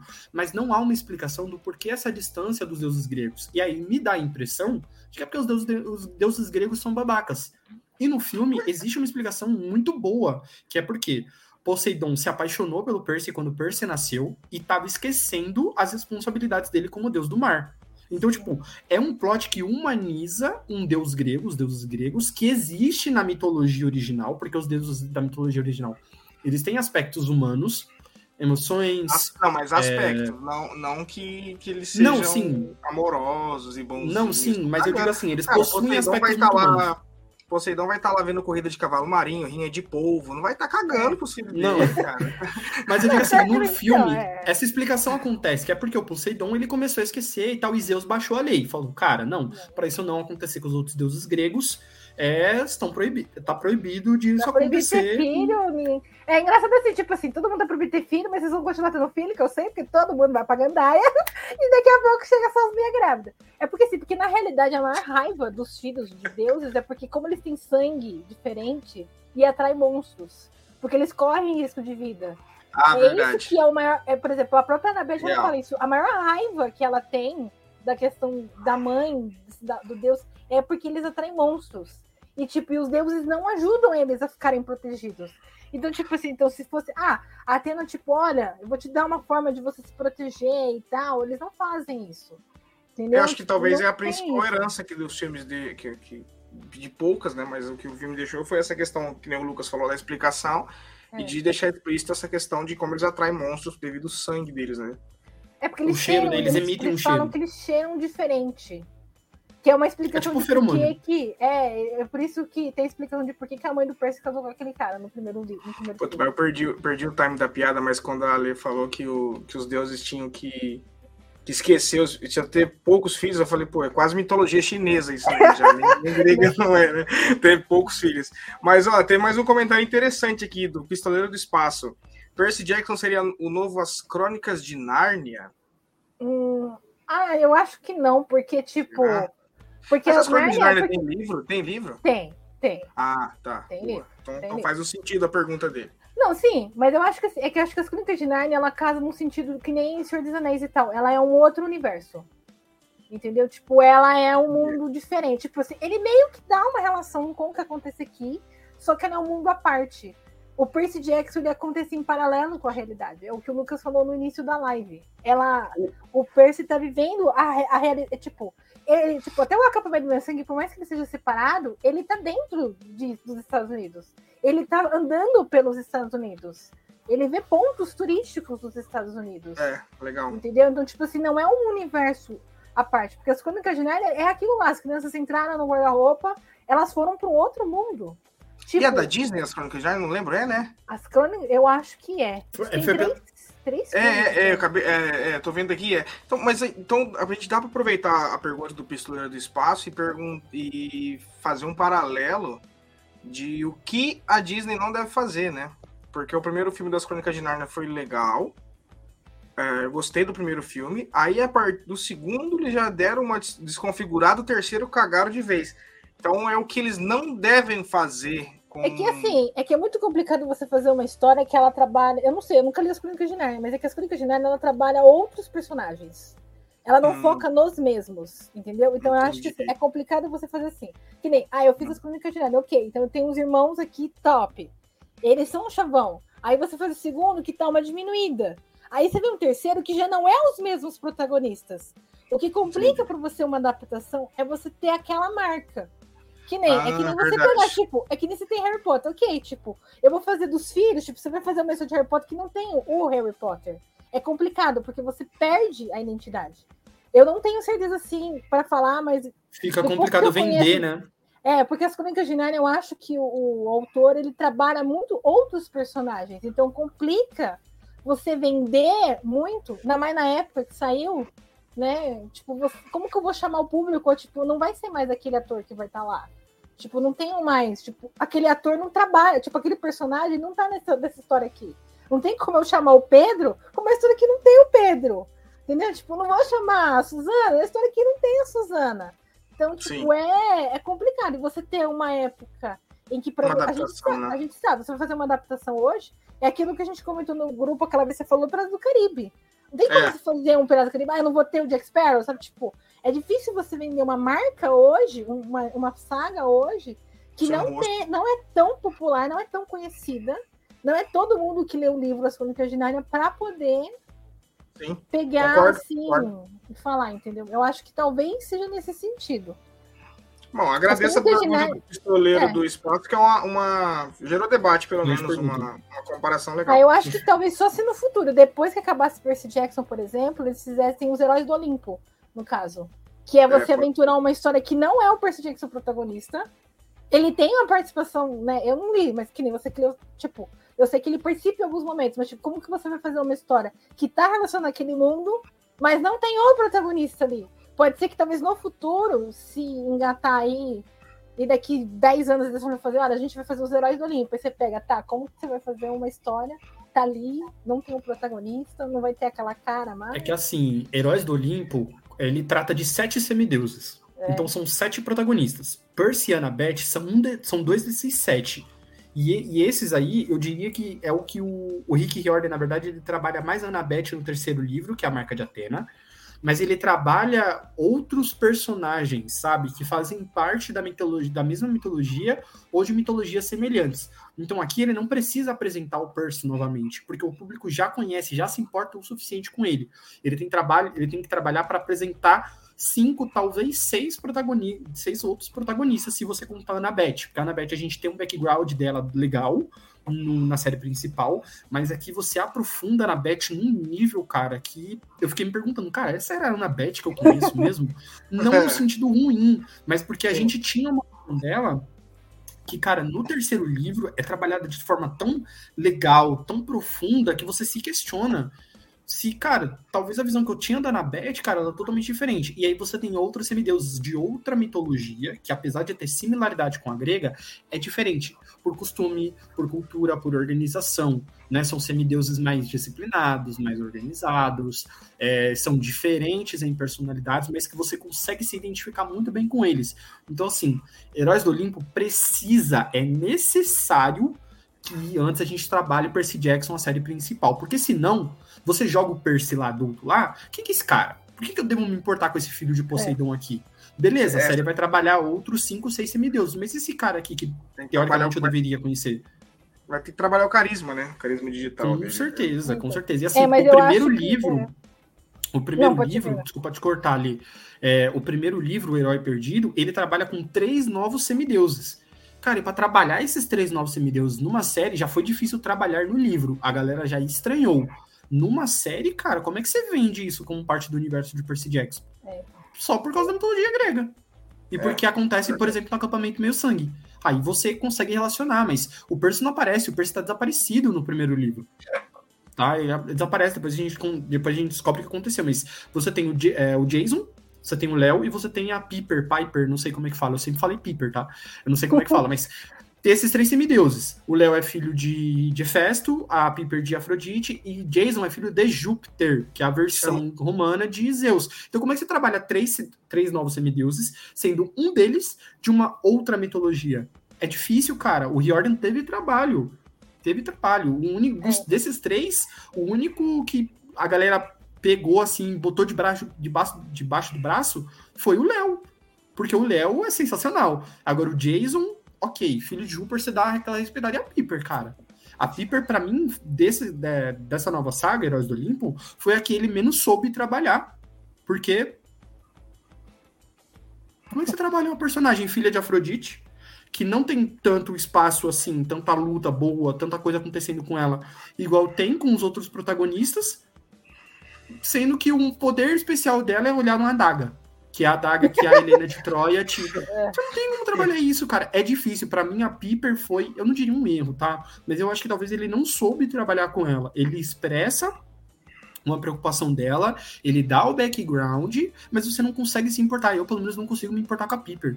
Cara, o Frank, para mim, é o melhor personagem de Heróis do Olimpo, mas eu não consigo me importar com a Piper, por exemplo. E ela é uma semideusa nova, ela é era uma das primeiras apresentadas. Como é que você trabalha isso? Você tem que trabalhar. Qual que é o, qual que é o filho de Hades? É o... a carroça na frente dos dois ali aqui. Calma aí, peraí. Que o Lucas o tá travando Nico, aqui. O Nico de Ângelo. É, isso.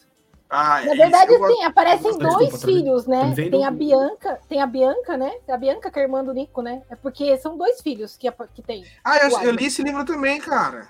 Eu é. li o eu lembro desse livro Maldição. também. Do nome do Nico de Angelo. Maldição de Titã é, é onde a Bianca e o Nico aparecem. Eles são irmãos, filhos de Hades. Ah, real. E aí depois a gente tem a filha de ah, Platão. É, ainda, é ainda estamos dentro dos Olimpianos, então, não é. Isso, isso. Ah, tá, tá, tá, tá. Então tá bom. Então, isso. É, mas nesse Nico contexto, e Bianca, que a gente tava falando. É. Mas daquilo que a gente tá falando, a questão do Crônica de Narnia, eu acho que vai casar nesse sentido que o Lucas explicou do Herói do Olimpo. Eu acho que no futuro, você pensar a questão dos Crônicas de Narnia, você tem uma série que você que nem, você vai começar uma série que é no mesmo universo, só que não tem aqueles pessoas que vão ser a cara da série. Aí eu acho que é mais difícil de você vender Você convencer outras pessoas, ah, vamos assistir. Ah, mas é, é, que nem você pensa, como que a Marvel vai vender? Por isso, por isso que a fase 4 eu vi que ela colocou o personagem novo junto com o velho. Porque senão, se eu fizer um sozinho, ele pode ser que ele não venda. Pode ser que a pessoa não, não, não se interesse por aquele personagem. Então você tem que fazer uma mistura. Então, assim, eu, eu vejo assim, talvez, eu não sei, quem leu Crônicas de Narnia pode dizer, se não é sempre os mesmos protagonistas. Talvez seja por isso que as Crônicas de Narnia deu uma falhada. Porque ela vai trabalhar a história, só que protagonista é Nárnia, não é as. Assim, eu também não li muito das Crônicas de Nárnia, que eu sei é muito pouquinho, quase nada, mas o C.S. Lewis, ele criou os livros também como uma maneira de propagar a, a, a crença cristã, né? Tanto é. que o Aslan aqui, ele.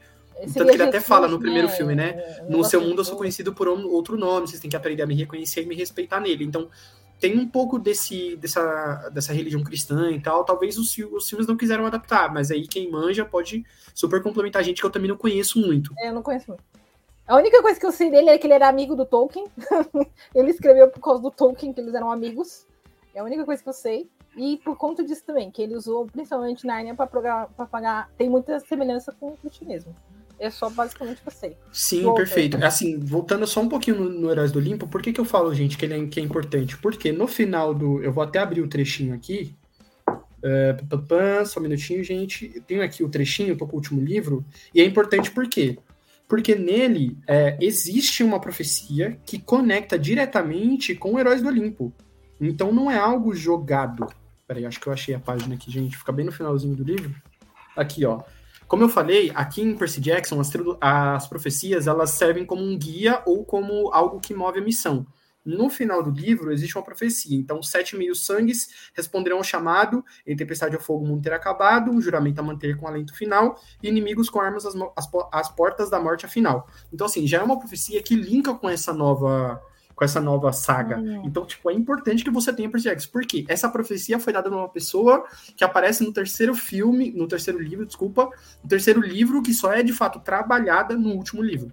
Então, tipo, não tem como, cara. As coisas se conectam demais. Não tem como se atrasar. E aí a adaptação ela tem que ser bem feita. E aí você vai apresentar seis outros caras que você mal conhece, que você nem conhece. Primeira vez que você tá ouvindo falar deles. Esse é o desafio que o, o Jordan teve, que, claro, Percy Jackson sendo um sucesso, talvez eles adaptem.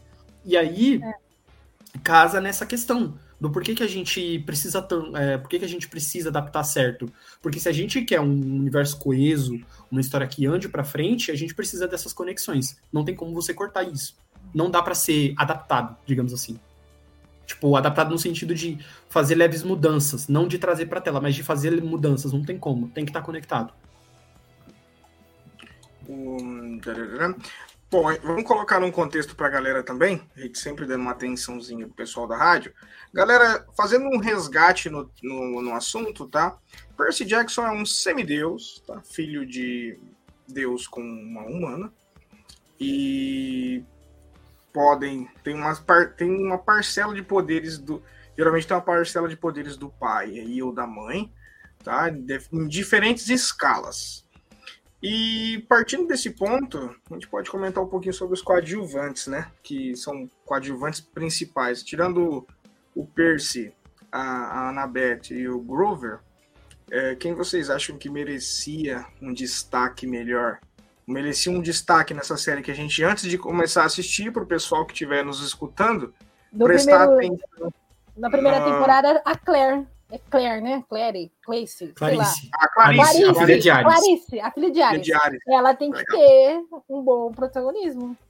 Porque é, ela vai carregar uma boa parte da série nas costas dela. Ela vai e ela vai meio que. Ela vai, é, ela vai, ela vai meio que. Como a primeira o arco de adaptação vai ser, começando pelo ladrão de raios ali, é, ela vai rivalizar no, no na, a princípio com o Percy, né? No, no acampamento meio sangue ali. Então, além de tudo, ela tem um contexto foda, cara. Todo o transtorno que ela tem com. Que acho que todos os, os meio sangue praticamente tem ali com, com os pais, né, cara? Inclusive, o Luke é o mais transtornado de é. todos. Eu, Ainda tem eu... um que, eu não lembro que, eu não esqueci o nome dele, um que fica caolho também, que tá programando é uma o, parte das partes. O, é o Ethan Nakamura. Ele é Isso. filho da, da deusa Nemesis, uma deusa menor da vingança. É. Ele fica caolho. É, esse mas aí, esse, aí, esse é bem por frente, mas se a série seguir, também tem que dar uma boa atenção para ele, porque ele Inclusive, tem, ele é o. Ele é o. Desculpa até te cortar ali, mas ele é o. Ele é o que. Ele é o que vai equilibrar, né? A balança, digamos, ah. dos deuses, assim. Ah, sim. Porque por causa dele, o Percy faz aquele pedido final, né? Pro. Isso, é, isso aqui, acho que não chega nem a ser tão spoiler assim, mas o Percy, uma hora lá, ele pode fazer um pedido para os deuses e ele pede que os deuses reconheçam os filhos quando eles fizerem 13 anos e ajudem eles a chegar ao acampamento meio-sangue para é. poder ser treinados para conseguir sobreviver. E é muito por causa do Ethan Nakamura. Ele aparece ali no quarto livro, né, a Batalha do Labirinto, e é. ele aparece no quinto livro também, e é por causa dele que o Percy, pensando nele, né, não só por causa dele, mas pensando nele, o Percy faz esse pedido. Então ele ajuda a equilibrar a balança ali com os deuses maiores e menores. Os deuses gregos eles se dividem assim. Acho que todos os deuses fazem isso, né? É, então. É, realmente tem isso. É porque o Ethan, ele, ele, ele acaba sendo muito marcante pro Percy, né? Porque, assim, esse pedido vem também por conta da Annabeth e do Grover, né? Que é o que ele mais tem, por conta de tudo aquilo que o Grover passou e tal. E também da experiência que a Annabeth sempre contava para ele, da dificuldade, porque que ela tem uma certa raiva do pai, o mortal, da mãe, assim. Então, ele acaba entendendo ele vai vendo essa questão do que aconteceu. Por que que tá acontecendo toda essa... Por que que tá acontecendo tudo isso no mundo dele, né? Por que que todo mundo tá revoltado? Por que que não sei quem tá mudando de lado? Então aí ele acaba fazendo isso justamente para evitar que no futuro aconteça exatamente o que aconteceu agora, né? Porque ele viu que justamente por conta que os deuses, tipo, botei o filho no mundo, se vira, né? Enfim, né, tal. Vocês estão perdidos aí se morrer, é. morreu, paciência, tchau, acabou. Cagando, né? Festa, é. danado. O... Mas a Clarice merecia, assim, assim, nessa primeira temporada eu acho que ela merece um ela pouquinho merece. de destaque, porque é inclusive por causa dela que o Percy começa a descobrir os poderes dele com a água, né? É. Porque tem é. a, a partezinha no livro lá que ela vai fazer bullying com ele lá, jogar a cabeça dele na ah, privada é, na e privada, ele explode né? o banheiro explode, explode o banheiro e ela é filha de Ares. Então tem isso também. O Percy ele vai criar uma rivalidade com esse deus. O porquê a gente pode falar porque é um tremendo spoiler, mas ele é. cria uma rivalidade. Graças, graças a Deus gosto... vai ter o Ares na série, porque o Rick Horner gosto... confirmou que não vai ter Afrodite na primeira temporada. Eu estou incrédula que Rick Horner não vai ter.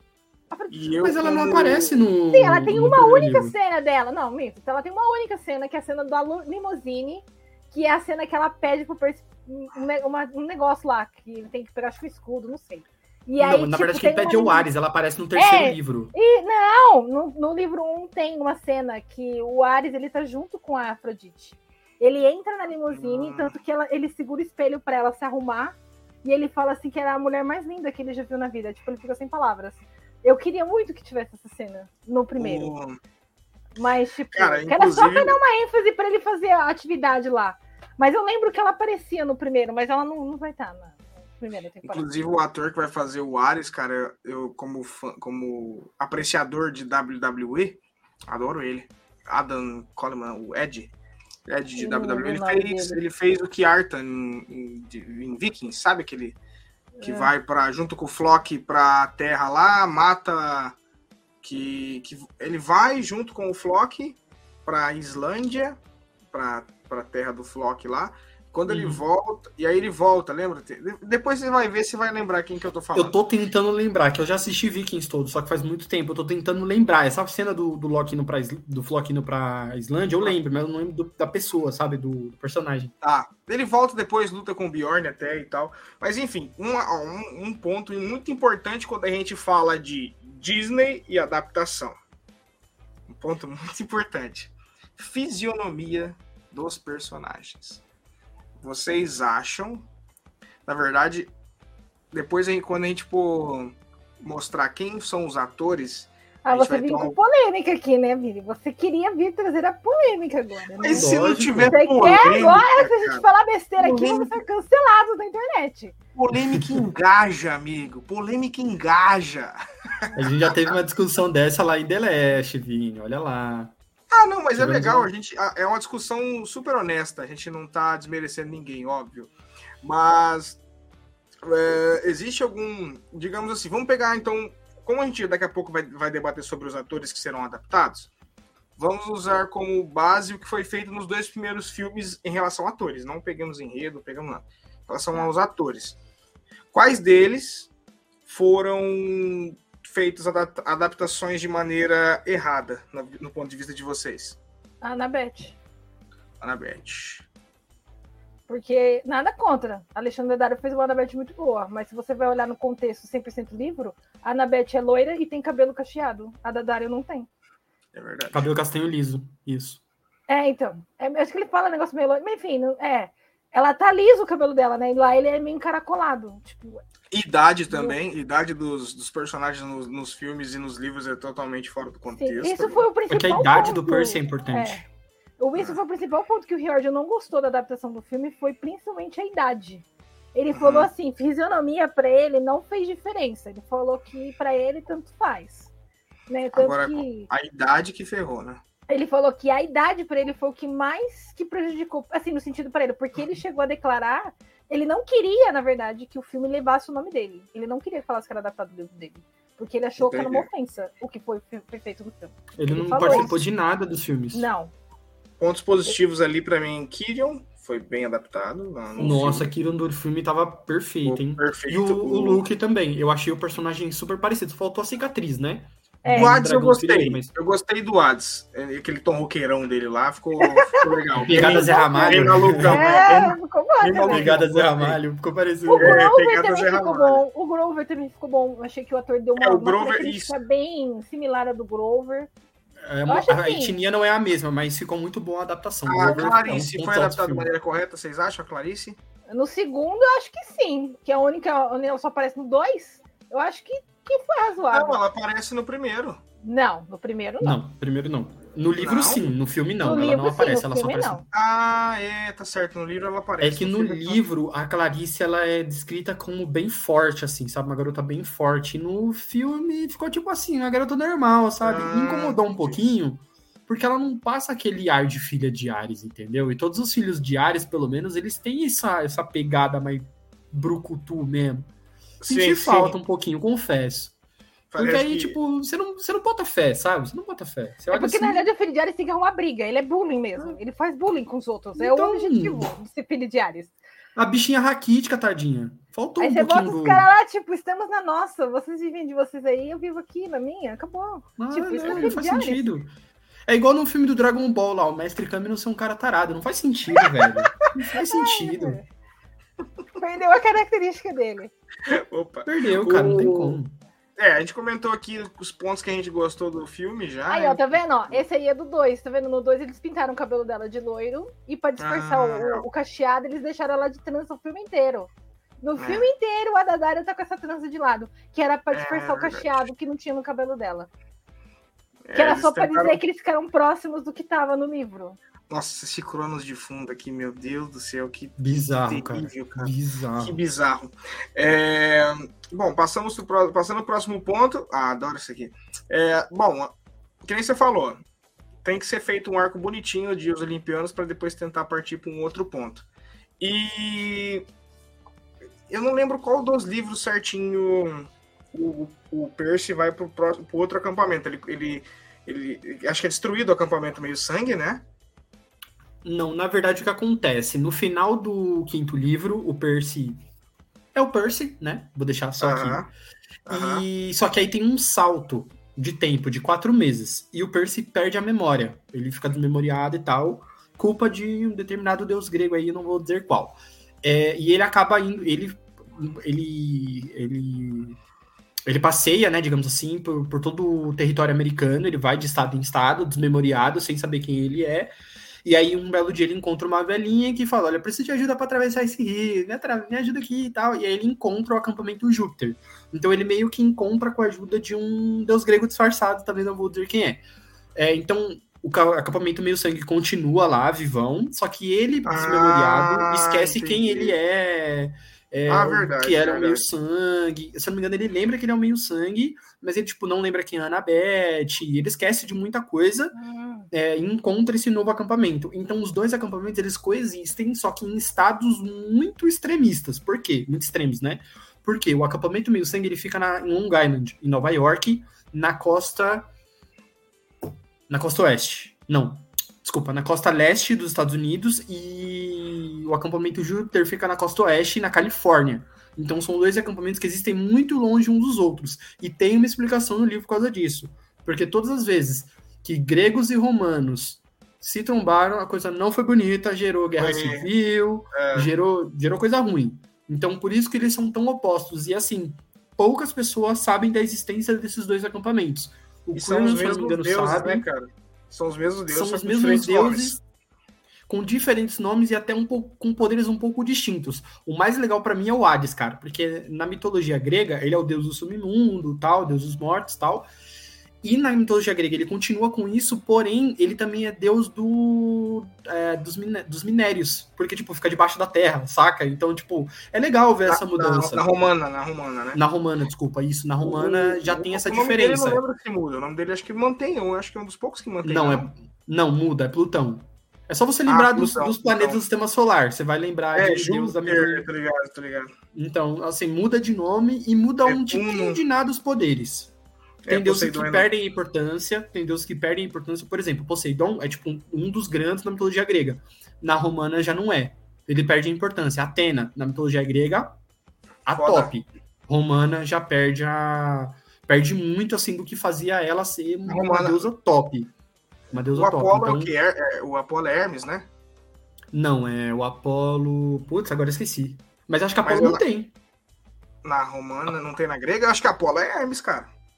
Não, é diferente. Hermes é um outro deus. Hermes é o deus dos mensageiros. Apolo é o deus do- da música, da luz, da medicina e da poesia, se eu não me engano. Ele é deus de muita coisa, o Apolo, mas eu acho que mantém o nome, ou não, muda, não lembro. Deixa eu, só vou até pesquisar aqui, eu- mas eu acho que sei muda, não, acho que mantém. Mantém o nome, é. Mantém. É um dos poucos que mantém. Deus do Sol. Filho de Zeus. É... Não, legal. Febo, na verdade. Ah, não, tá certo, é isso mesmo. Apolo, mantém, mantém. Isso mesmo, mantém. O... Deixa eu perguntar pra vocês agora o seguinte, outro tópico. A idade dos personagens, né? Na adapta... é, Eles serão confirmados que serão todos novos. E a gente vai ter um arco parecido com Harry Potter, né? Desde o primeiro, desde a primeira série, os primeiros. Você vê a maturidade, a- o amadurecimento dos personagens, né? Conforme é visto, conforme é mostrado nos livros, é um amadurecimento, é uma fanfic, tá? Da, do besthd.wallpaper.com créditos, devidos créditos dados. Eu estou meio traumatizado com essa questão de direitos autorais, não sei se vocês perceberam, mas tá tudo certo. Tranquilo. Não, pô, nem reparei. Nem reparei. Eu entendo, Vini. Eu, eu, eu estou te entendendo. Eu entendo o problema. É, o- bom, a gente, já, a gente já passou por esse ponto, já a gente comentou sobre isso. Então vamos começar aquela parte boa desse podcast, que é a gente analisar. A, a Leia, eu coloquei aqueles personagens. Depois eu dei uma olhada no Twitter e tinha mais quatro que eu não tinha colocado. Ah, sim, então. É que eu falei pra você que eles, que eles Isso. postaram lá. Isso, eles vão estar aqui também para a gente analisar. Então, para começar, Percy Jackson, eu vou, enquanto a gente vai falando, eu vou, eu vou pegando aqui a colinha para ver que, que, quais filmes o personagem fez. O Walter ator Scober tá em alta. Ele fez Projeto Ada na Netflix. Ah, é, puta, Foi o muito bom chavão, filme. né, dele. Muito é porque assim, o Walter. Scober, pra quem não sabe, ele é o maior fanzaço de Percy Jackson que existe. Inclusive, quando o Rick Horton fez a chamada, ele estava usando a camiseta do Campamento Mil Sangue. Foi Caraca, que legal. pra fazer. É, ele é muito fanzaço. O próprio Rick Horton falou, ele é super fã do Percy Jackson e tal. É, tipo, ele é fissurado nesse negócio. Ele trabalhou... Fisicamente ele parece também. É, ele E parece. ele tem 13 anos, 13 anos. Ele trabalhou, acho que mais recente, depois desse do Projeto tem um filme acho que é da, da Paramount, que ele trabalhou com o Owen Wilson, que é um filme de super-herói. Acho que aqui no Ele Brasil vai- saiu como Esquadrão Secreto, um negócio assim. Eu não sei porque Ele- eu não vi. Isso, isso aí. É, é Secret Headquarters, né? Aqui não sei como que É. saiu no Brasil. É, eu acho que saiu Esquadrão Secreto. Esquadrão porque, Secreto. assim, é esse mesmo que você saiu. Acho que saiu na Paramount, eu acho. Esse filme Legal. aí. Ele... Eu não conheço Então, muito a assim, carreira do Walter Scober. Eu só sei desses dois Assim, filmes. dele. Percy Jackson, na carreira do Walker, do Walker Scobell, vai ser, tipo assim, pra fazer nome, sabe? É. Porque, de fato, ele tem Esquadrão Secreto, É. Projeto Ada e É. agora Percy Jackson. Então a série vai ser pra fazer o nome mesmo. Agora a gente. Bom, se for considerar por personalidade, eu acho que tá top, né? Porque ele é uma pessoa super. pelo menos Ó, o assim. eu- aparentemente de entrevistas e tal, ele tá sendo bem simpático nesse quesito. Sim, eu, Sim, pode parecer meio raso a minha, o método meu de análise, mas, cara, é aquela coisa ali, bater o olho, tem que ser fanservice, amigo. Tem que ser igual tá no livro ali, para você ter um público de segurança ali, sabe? Um públicozinho de segurança. Porque o público de segurança, eu falo isso todo episódio de adaptação, eu falo isso. O público de segurança te garante pelo menos parte da, da parte da audiência e detalhe, se, e, e, o boca a boca é muito forte. Então, se, se vocês dois que são fãs de, de, de Percy Jackson acham da hora a série no fanservice, vocês vão soltar no grupo que a gente tem lá. Pô, galera, ficou demais a série e tal. Vai fazer mais gente assistir. Então, cara, ah, eu, estou, eu estou torcendo para que a Disney me convide para a cabine de imprensa de Percy Jackson. eu quero assistir os episódios iniciais no cinema. Para quem não sabe, a Disney, quando ela faz cabine de seriado, a gente vai no cinema ver episódio. Eu sei, eu já é fui. O... Eu já fui. Você já foi? Eu já que fui. Legal. Eu já, eu já assisti, eu assisti Endor, eu assisti Obi-Wan, eu assisti Hulk. Eu fui no cinema ver episódio. Eles passam. Hulk assim, deve ter é... sido sofrível, hein? Olha, tem, eu assisti tem, os quatro primeiros episódios. Eu achei que ficou legal. Os quatro episódios que eu assisti. Depois desse aí ia ser sem graça. E... Mas, enfim. Olha, mas tem que se inscrever alguma coisa assim ou. Ah, eu não sei agora. Sei que tem as pessoas certas lá que convida a gente tudo. Aí você tem que o falar. O Vini já tá querendo fazer o nome dele. Aí você. Mas assim, você tem que. Pergunta pro Igor, que o Igor que cuidou dessa parte, ele que conseguiu que chamar pra fazer cabine e tal. Assim, são, não são todas que eles chamam. Algumas eles chamam pra gente ver. Que nem o Obi-Wan, na verdade, não foi, a, não foi é, antes. Foi Premiere. Foi no mesmo dia que saiu o episódio, ah. a gente foi convidado para uma Premiere no cinema para assistir o ah. episódio lá. Aí só She-Hulk foi, que a gente assistiu os quatro primeiros episódios antecipados antes de sair a série. E o Endor foi um dia antes do lançamento da série. Aí a gente assistiu os três primeiros episódios que já iam sair na quarta-feira. Acho que foi terça para quarta, assim.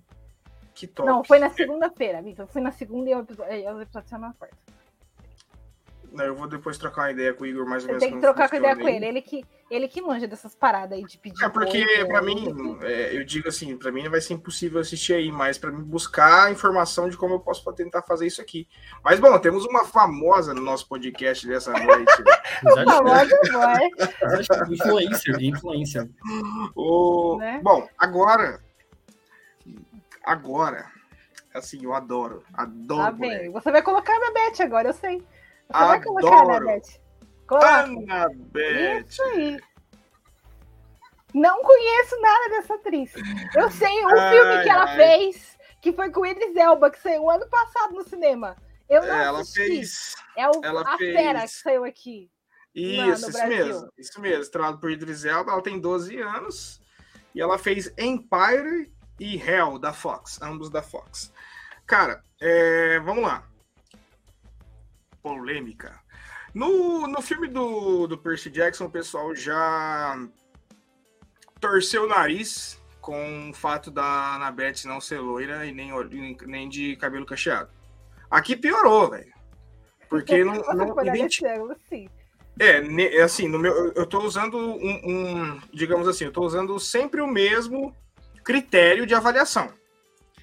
No meu critério de avaliação, que, já, que é raso pra caramba, é visual. Pum, bati o olho, não, não me identifico. Então, entendeu? assim, desses dois, ó, peraí, o Percy Jackson, o outro Scooby não tem olho verde, ou é, olho azul, e, e não tem cabelo preto. Porque o outro Scooby é uhum. é loiro do olho verde.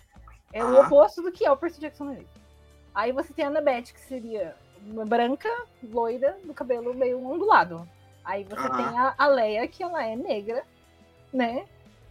Sim. Então, que ela é afrodescendente, né? Não, seria afrodescendente, né? Que a palavra. Não, a gente, a gente, cara, é totalmente. É, é uma discussão totalmente válida. O pessoal, cara, não tem tabu nenhum com falar sobre isso. Se quiserem cancelar o canal, eu estou a cagar. não cancele o canal do Vini, que ele ficou triste da última vez. Não cancele o canal do Vini, que ele ficou triste. Enfim. Não, não. Desculpa, pessoal, desculpa, pessoal da rádio, isso foi só um extravaso, tá bom? Ele ficou é... tristinho, foi, ficou chorando. Não, não, Falei, no chat do Código Nerd, coitado. Mas não foi por causa disso, cara. Por não, que pareça. Picuinha. A famosa assim, eu, vou, eu vou falar a verdade. Eu não sei. Assim, lógico, a questão visual, ela marca muito. Vai fazer diferença. Mas Eu vou confiar na palavra do Rick Jordan, que ele falou que a menina trabalhou super bem e ela tem uma química ótima com o Walter Discover. Eu vou confiar na palavra dele. Se ele falou, é porque é verdade. Eu vou confiar na palavra dele. Confesso Sou da opinião pra... da lei, assim, é, é meio chocante porque assim, você tem, você tem artes oficiais, sabe? Uhum. Então não é algo que, tipo, o cara leu e imaginou na cabeça dele como seria na Beth. Tem arte oficial, tem fanart aprovada por ele. Então a gente tinha uma visão na cabeça sobre a Annabeth. Quando a Lia ela é convocada, ela é escolhida, causou aquele choque. E aí eu sou totalmente contra os ataques que ela sofreu, porque são in...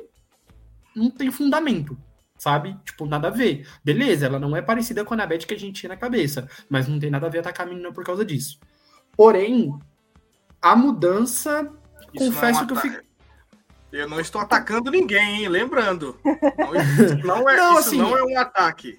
Não, tipo, eu acho que ela vai super mandar bem, porque se o Rick Jordan falou, tá falado, o cara conhece tal, tá falado. Vamos assistir como é que ela é em tela. Eu só não entendi a mudança, o porquê dela existir se, é, se é que existe. Porque, assim, a, é verdade, a etnia ela não influencia na história. Não dá para você, por exemplo, fazer um super, um super choque branco. Nada a ver. Ah, a etnia ela ah. interfere. Porém, aqui, eu sinceramente não entendi a mudança. Mas acho que ela vai mandar bem e vamos esperar para ver. Então, na época, por exemplo, eu me baseio muito. A chance de você ser cancelada por estar usando referência de super choque branco é maior que a minha. oh, mas aí também é sacanagem, é, tipo, pô. Pois é. Não tem como. Não cara, existe super choque é, branco. Pô, é, uma, é uma discussão válida, é, uma, é, é, é honesta. Assim, é, essa questão que, o, que, que o Lucas está falando, a questão de ah, por que, que mudou, enfim. Eu lembro na época, quando saiu o nome, o Jordan ele fez um post, ele falou, até explicou por que, que ele escolheu ela. Ele falou assim: olha, ele falou assim, eu não liguei pra etnia, não liguei pra cor, ele falou que eu não liguei pra nada. Então o pessoal começou a falar, ah, porque foi exigente da Disney, porque o Disney queria abrir, ele falou assim, não foi nada disso. Ele falou que ele viu geral. Ele falou que ele viu criança de todo e quanto jeito que você imagina. Então ele falou que não tem nada a ver. Ele falou que ele escolheu ela, porque ele achou que ela melhor representa o espírito de Annabeth, que ela melhor trabalhou em sintonia com o trio. O trio ele, ele falou principalmente isso, o trio em si os três principais têm uma química muito boa juntos. Eles trabalharam muito bem juntos. Então, é isso que ele falou que foi o principal motivo porque que ele fez essa escolha dos três. Não tem nada a ver com etnia, de porque se era, se tinha que ser. Tanto que ele falou, ele falou, eu não ligo para a cor. Ele falou, não ligo para isso. Ele falou que isso não é a preocupação dele. Ele falou que isso é de menos para ele. Que a, e a minha opinião é muito e, é, por exemplo, por isso que, por exemplo, do Grover não estranhei, nem da Annabeth, porque assim, a gente teve a mudança da etnia do Grover no filme e ficou muito bom, sabe? Assim, o Grover não, não é de cor nos livros. Ele é descrito como um cara branco, um cabelo encaracolado castanho, salvo engano. E assim, mudaram isso no filme. E ficou muito bom. Por isso que eu não critiquei a mudança. Eu não entendi o porquê dela acontecer. Porque, Sim. como os fãs do mundo inteiro, eu tinha uma visão da Annabeth e tal, da aparência dela, causou estranheza. Eu acho que ela vai super mandar bem. Porque, assim, a gente sabe que o Walker Scott ele andou muito bem projetado. Então, assim, ele é um bom ator. E eu acredito que os outros também sejam. Apesar de não conhecer o trabalho a fundo, eu também acho que seja. Então, mantenha a minha opinião lá do The Last, que eu falei no The Last lá sobre um pouco sobre, sobre essa mudança lá. Mantenha a minha opinião. Bom, pessoal, por favor, sejam evoluídos intelectualmente. Isso é uma discussão super honesta que é um Brasil Olha, país eu só, eu, só, eu só digo o seguinte: a gente não pode julgar sem ver, tá? Essa é Exato. a então, sim. Né, sim, Nerd sim. que é né, Olha, hoje, toda vez que eu vejo, uma postagem que a pessoa falou: vocês lembram do Coringa, do Hit Ledger? Ele foi cancelado. Ninguém queria o Hit Ledger como Coringa. É verdade. Aí no fim, ele acabou sendo ovacionado. Todo mundo não via outra pessoa. Então, gente, não julga se vocês saberem. Não viu a série, não dá pra saber como é que vai ser. Exatamente, pode ser uma porcaria? Boa, pode boa lembrança. Pode ser uma porcaria? Pode ser, mas quem é? Mas, tipo, não vai ser uma porcaria porque ela é negra, mas, tipo, pode ser uma porcaria porque a história foi mal adaptada. Tipo, como é que chama? Lá, o Quarteto Fantástico 2015. Que tinha o Michael B. Jordan com o Johnny Storm lá. Tipo, coitado. Tipo, o menor daquele filme. Aquele filme é negro. O filme é tão bosta. Que, tipo, e a Sue Storm ser branca, sabe? Tipo... É, tipo, nossa. É que a, a, a Eles são irmãos, né? Ela é adotada. Ela é, foi adotada pelo pai do Storm. Ah, eu não assisti aquela bomba. Eles, eles, são. Por isso que eles são irmãos. Eles, ela foi. É, é, tipo, tem uma cena muito leve no filme que o, o cara lá que faz o. O seu elástico lá, ele pergunta: Você foi adotado? Ela fala assim: Foi. É só tipo isso. Ela foi adotada, porque tem, o, porque tem o pai Storm no filme, né? Que ele é o cara do exército lá. Ele tá no filme. Aí, tipo, aí você vê que ele é negão, tudo e tal, e tem a questão do Johnny. Aí, tipo, eles falaram que é isso. A Su foi adotada pelo cara. É por isso que eles. Tipo, só que a entonação entre eles é tão vaga, tipo, é uma bosta também. Tipo, é tudo uma bosta naquele filme. E eu fui assistir aquele filme no cinema, então eu tenho propriedades pra falar Coragem. que não era uma bosta, porque eu paguei aquilo lá pra ver. Não foi a maior merda que eu paguei pra assistir no cinema, mas foi uma porcaria. Obrigado perguntar, você. Obrigado você da da pior. Rádio Dom que está nos ouvindo. Não, eu digo assim, a pior porcaria que eu paguei ir no cinema era um filme que eu sabia que era ruim. Por isso que eu falo. Que eu paguei um filme que eu sabia que era ruim e eu fui assistir no cinema assim mesmo. Mesmo sabendo que era ruim. E, só, e por curiosidade, qual que foi? O Sétimo Filho. Nossa, Que ele é uma adaptação da, do- da saga dos esse filme, cara. As Aventuras do Caça-Feitiço. A saga é maravilhosa. Os livros são maravilhosos. E eles fizeram aquela adaptação bosta. E quando eu vi o Esse trailer, aí tá- esse aí- bosta. Esse aí aí? tá dentro da, da, da, da, da- daquela sua lista, não tá não? Sim, eu coloquei lá. Ah, Eu não li eu- todos os livros. O meu pai, o meu pai leu 10 livros em 3 meses. Não sei como ele fez Nossa. isso, mas ele fez. Meu Deus. Engoliu os livros. Aí, Bom. eu, tipo, eu compro livro Vício. físico porque meu pai lê livro físico, entendeu? Aí, tipo, meu pai lê meus livros, porque eu empresto pra ele, eu tenho que prestar pra ele, né? Então, é assim que funciona aqui na minha casa. Vamos lá, passando pro próximo. Isso, coloca o Grover agora. Bom, Eu galera. nem vi, gente, mas eu já sei qual é o, o negócio que ele tá colocando aqui. Arian, Pra mim, tá? O, sinopse, mas eu já tô descobrindo antes dele colocar qual que é. Arian É, Sinhadri. é dedução. É. Ah, pois é, a gente, tem, a, gente, a gente tem que sempre explicar bonitinho, porque você conhece os brasileiros, né? O Brasil, um país que eu amo, mas com um povo maravilhoso. Ai, vamos lá. Grover, Aryan Sinhadri. Ele, ele tem 15 anos de idade, ele fez o remake de 12 de maio de 2022. Ele fez Mira, a Detetive do Reino, que é que ele dublou, na verdade, do Ruve. E também fez o filme Spin, 2021, como Rohan. Cara, eu, Não assisti nenhum desses. Nem o remake não. do 12 de maio eu não assisti. Esse Eu foi também não. remake mesmo. é. Foi o único que a Disney lançou que era remake de verdade. E não sequência. É, é- é assim, é, também aqui tem um, aqui na minha análise rasa tem um fator importante aí. É, uma das boas heranças que o filme deixou foi que nem o Lucas falou, o papel legal feito pelo Grover, né, no filme. De repente, eles cons... de repente, não, de repente não, a identidade talvez do personagem foi maior no filme do que no livro em si, da memória recente da- das pessoas talvez, não sei. Eu acho que pode ser. entendeu? Mas, como eu estou mantendo o critério, não, como eu estou mantendo o critério, não, a primeira vista, sim, se você, pra, digamos assim, o fanservice, Ralph Ralph vai 50-50 no, no, no, no fanservice ali. Mas, como a memória afetiva da galera provavelmente vai estar no Grover do filme, né, que foi o que o pessoal lembra mais do que o pessoal Visualmente falando, né? visualmente falando, né? Creio que vai fazer mais sentido. E vocês, vocês têm alguma coisa a acrescentar? Nada. Não, acho que. Vamos ver, né?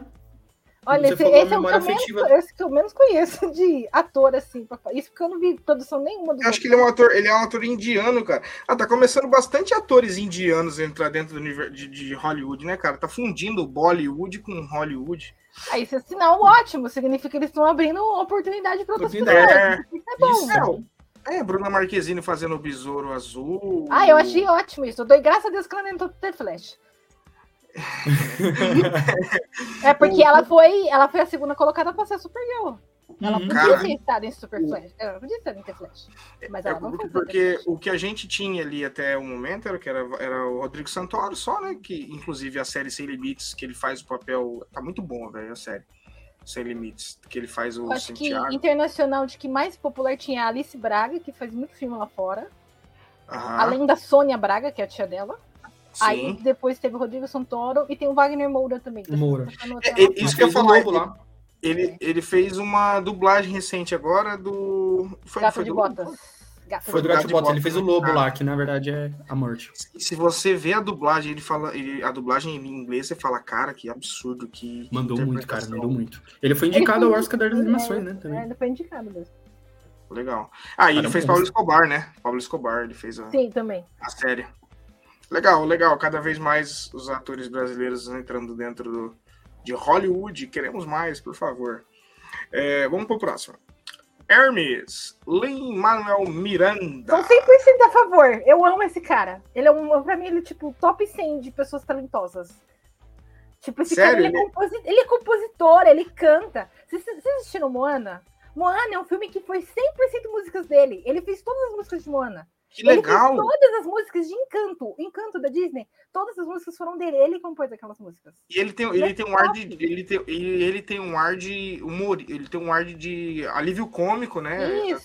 Eu- Você já assistiu Rios Dark Materials, que é a série da HBO Max? Hum, não. Tinha acho Ah, que não. poucos episódios só. não Ele trabalha naquela série também. Ó, o que eu sei de ator, ó, de ator, de ator dele atuando, eu lembro que ele participou de alguns episódios do- do House. Ah. Ele chegou a participar no, no Retorno de Mary Poppins, que ele tem um personagem lá em Retorno de Mary Uhum. Poppins. E tem essa Ah. série His Dark Materials que eu sei que ele faz, que é um personagem lá que é um aviador. Tipo, ele trabalha bem como ator. Ele sabe misturar drama, com, é, é, assim, comédia e tal. Eu acho que Ele trabalhou em muito filme musical, né? Sim, então, mas ele é dele. do teatro, né?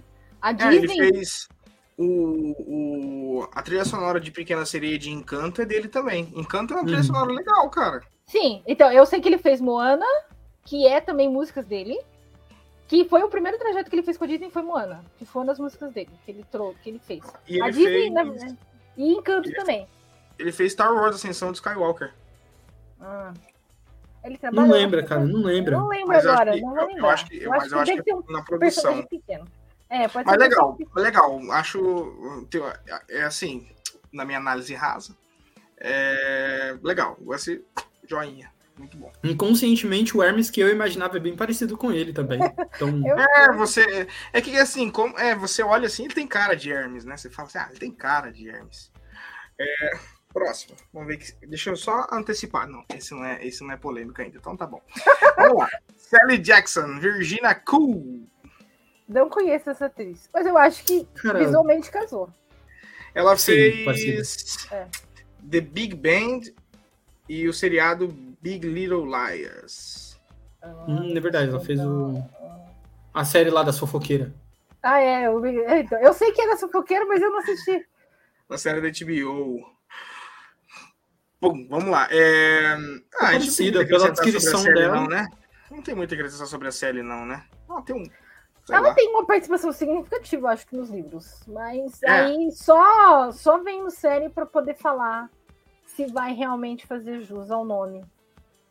E outra coisa, ela também apare... assim, né? Lógico, a maquiagem vai ajudar, mas ela lembra o Walker Scoville também, então é fácil você acreditar É. que ela por exemplo, poderia ser a mãe dele. Porque É. tem isso, né? Às vezes eles escalam um ator que nem na maquiagem salva. Você fala, como é que é filho desse cara, velho? Nada a ver. Tipo, nada- tipo, você é sério, se me engana, que é filho do outro? Tipo, É, cara, nada a ver, cara. Não que eles tenham obrigação de fazer isso ao escalar, mas acho que talvez esse deveria ser um ponto, sabe? Mas isso eu Dá que fazer é um parecido? ponto, porque você tem que a pessoa ela tem que ter uma certa semelhança, no mínimo, para você passar como filho. É. Alguma coisa tem que passar credibilidade, senão não tem como. Tudo bem, a gente sabe que o filho não nasce 100% com a cara do pai ou da mãe, mas algum ponto tem que ser parecido, não é possível. O cabelo, Sei lá, o olho, a olho, expressão, nariz, sei É. lá. É. alguma mania de, de trajeto, sei lá. Não. Hum. Isso porque não apareceu Poseidon, isso porque eles não falaram que vai ser Poseidon ainda. Vamos lá. Kyrion.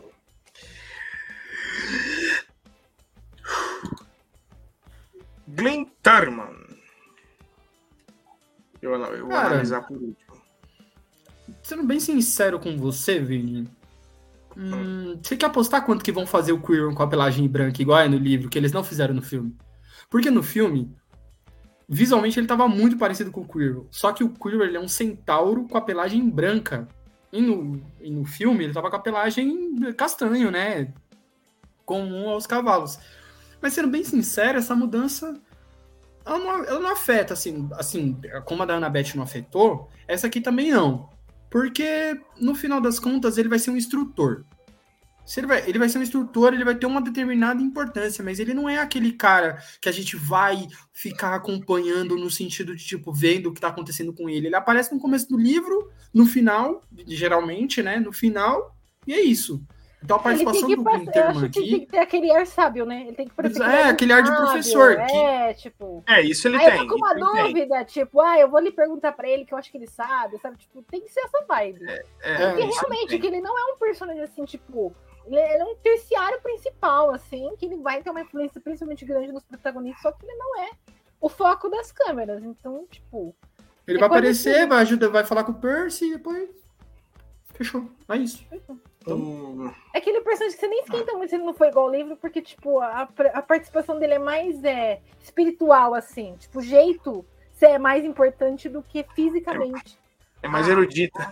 É. A participação é, dele é mais erudita. Cara, o cara tem 3 mil anos de idade. Você espera que o cara tenha aquele ar de, tipo, vir é, realmente. tudo, sabe? Realmente. É, mas é que o Percy fala isso, que ele tem meio um ar, né, vivido no chão do livro. Ele fala assim que ele aparenta ser uma pessoa que realmente tem 3 mil anos de idade. Tipo, o jeito dele aparenta ser uma pessoa velha. Eu acho que o uhum. Percy fala isso no livro, se eu não me engano. Sim. É, não vou, não vou, não vou falar a mesma coisa que eu falei, senão vai parecer que eu tô pegando no pé. Mas não, não gostei, não. É, vamos lá. O Glenn Turman fez a voz suprema dos blues, tá? Único, única. Assim, tem outros filmes, mas esse de maior. É, vai ser o papel do.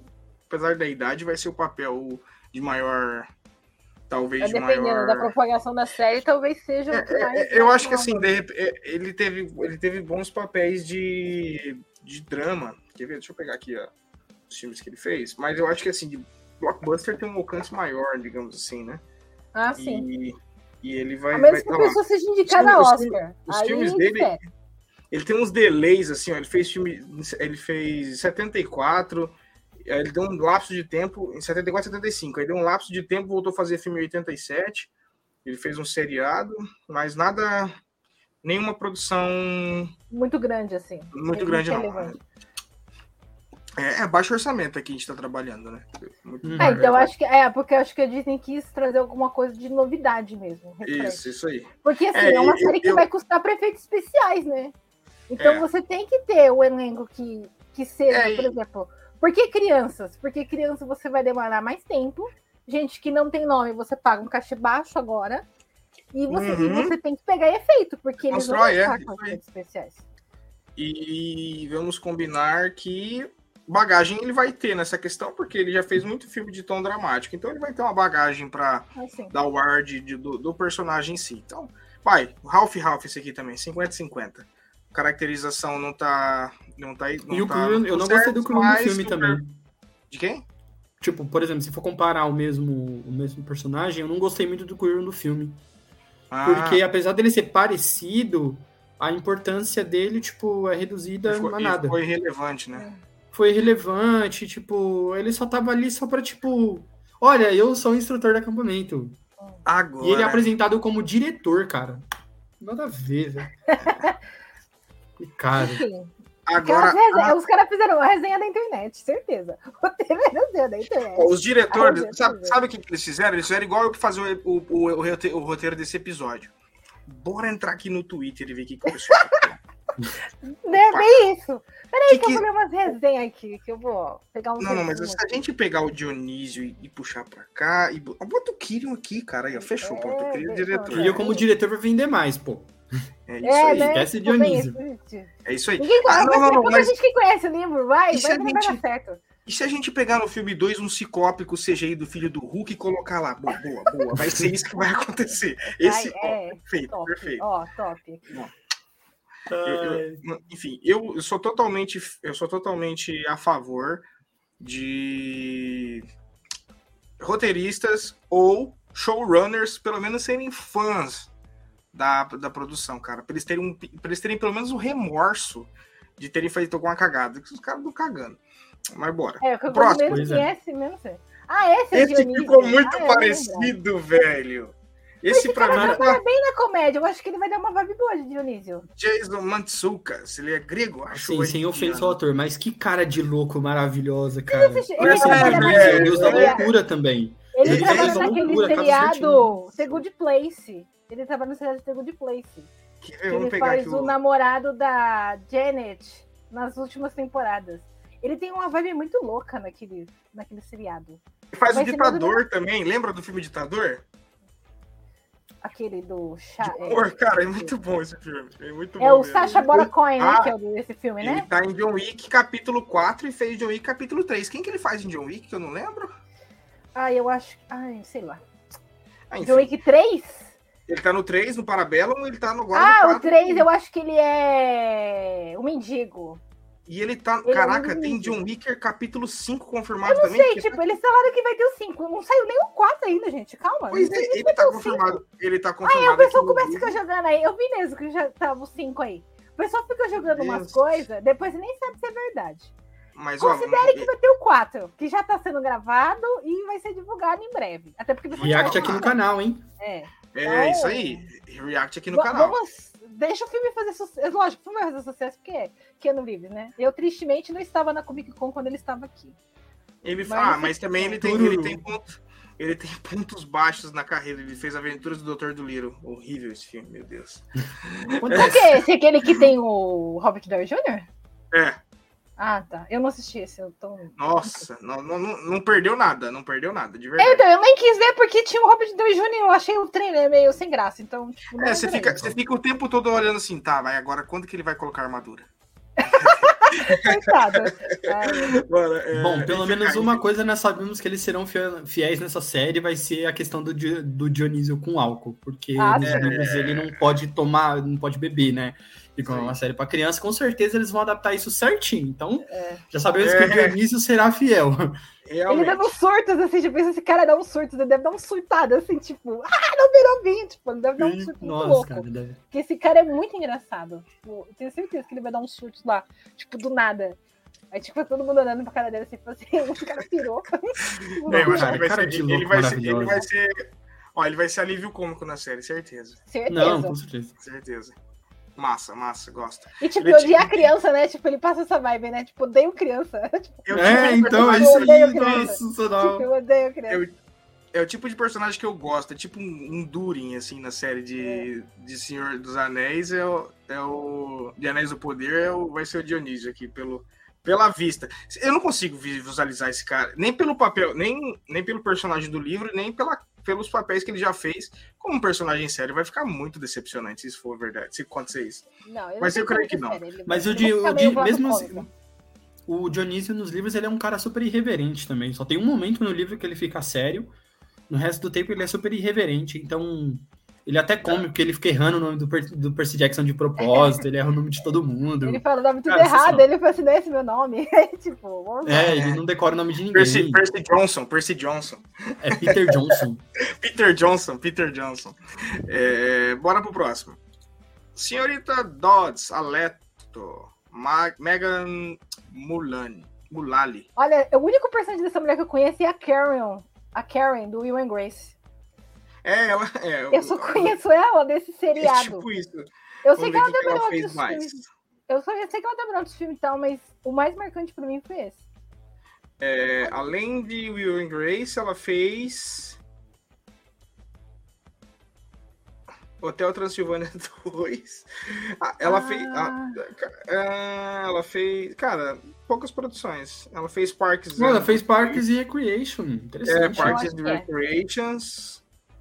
E, enfim. É que a senhora Dodds é uma personagem muito diferente pra vibe que ela já fez. Porque ela É. fez muito comédia. E a senhora Dodds a gente sabe que não é, tipo, uma personagem da comédia, porque ela é uma personagem séria. tipo Porque isso. ela é a professora ó- odiada, né? Ela começa com uma professora que todo É, mundo detalhe, não- dela. Ela, ela não fez até hoje um papel de destaque, e a senhora Dodds, então, convenhamos que não vai ser um papel de destaque dentro da, da série. Talvez ela ganhe holofotes ali em alguma cena ou outra. A, a Let, eu não lembro, mas no, não lembro da que, qual fim toma a senhora Dodds nos livros, mas ela, ela ganha uma certa importância depois, tem um. Ela chega a aparecer. Assim, né? importância é muito. É muito. Não, Nossa, tipo, ela reaparece é forte. alguma vez ou não? Mas ela aparece. Ela aparece no primeiro filme, obviamente, no primeiro livro, né? Obviamente. E ela aparece no quinto livro também. Porque tem uma Ah, parte lá que na- o Percy vai pro É sub- porque. Ela é uma fúria, ela é uma é serva de ela é uma fúria. Ela é uma fúria. Então, Ah, tipo entendi. assim, ela tá nessa primeira parte quando ela aparece, que é pra vigiar o Percy pra pegar ele. Aí depois tem um momento quando eles estão na missão que ela aparece de novo. E só, Entendi. entendeu? Entendi. Eles podem Eles dar uma assumem, só volta a aparecer maior. no quinto livro. É, eu acho que eles vão dar uma importância maior por conta, eu acho que das cenas de ação, porque, tipo, as cenas dela vão ser mais agitadas. Pode Sim, ser por sim. isso que talvez eles acharam relevante colocar alguém assim, por exemplo, falar o nome, porque vai ser uma cena mais relevante na série. Uhum. Vamos lá para o próximo, então. Uh, Gabe, pro próximo, Gabe Ugliano, Team Sharp. Bom, eu sou você o último a falar nesse aqui. Olha, sinceramente, Gabe, eu- passou completamente a vibe do Gabe. Eu achei é estranho também. Porque eu sempre imaginei o, o, o Gabe meio, vibe meio porquinho, assim, meio Dustin, É, sabe? Tipo, isso que eu ia baixo, falar. gordo, fedorento pra caramba. Isso que eu ia falar, cara. Ele vai ter que rapar a cabeça e engordar aqui, irmão. Deixar o bigode crescer, rapar a cabeça, engordar, ficar escroto, né? Tipo, ped... tipo borracheiro, deixar o rego aparecendo, barriga pra fora. Tipo isso, entendeu? É um bagulho Eu mais ou menos não, isso eu acho que não. Eu acho que ele vai ficar tipo cabelo escorrido, meio dente faltando, sabe? Aquela cara de pessoa que não toma banho. Eu acho que Ah, ficar pode ser também, assim. pode Mas ser, ele passa ser. uma vibe de personagem que odeia crianças. Também. então, tipo, Ah. Completamente. Mim, Ah, ele tá não bom. fez nada, ele não fez nada de interessante na vida, tipo isso, sabe? sacanagem. Coitado Ray- do homem. Caraca. Sacanagem? Ó, é, Time. é, Deixa eu ver se eu assisti algum desses aqui que ele fez. Ah, o Ransom eu assisti, mas não lembro dele.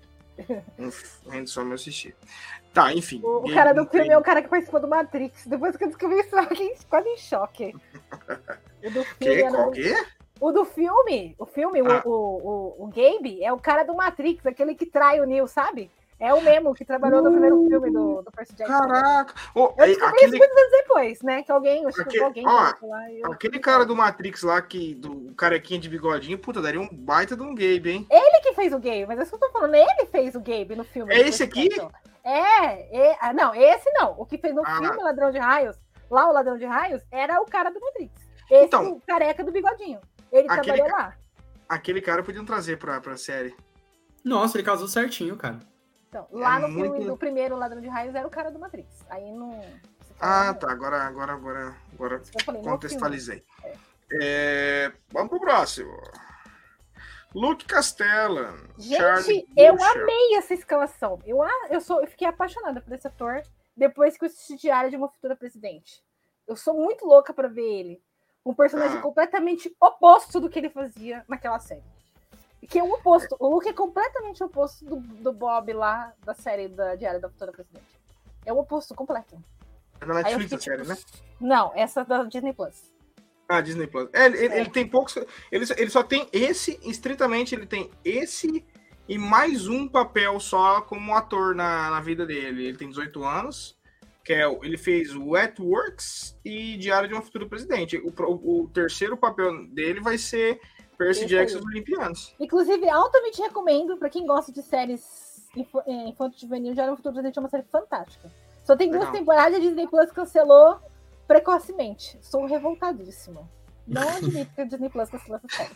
Ele faz um personagem super fofo. Ai, é um... O personagem dele é muito foda. O personagem dele se descobre homossexual. Ele tem todo um arco dele descobrindo a homossexualidade dele nas duas temporadas. Dele se assumindo gay. É muito fofo o personagem dele. E agora ele vai fazer o Luca, que é um personagem completamente oposto do que ele fazia naquela série. Aí que eu fiquei mais Verdade. curiosa. Falei, nossa, agora sim que eu quero ver. Ver se eu vou ter o mesmo choque que o cara que faz o Superman na série lá, do Superman Lois.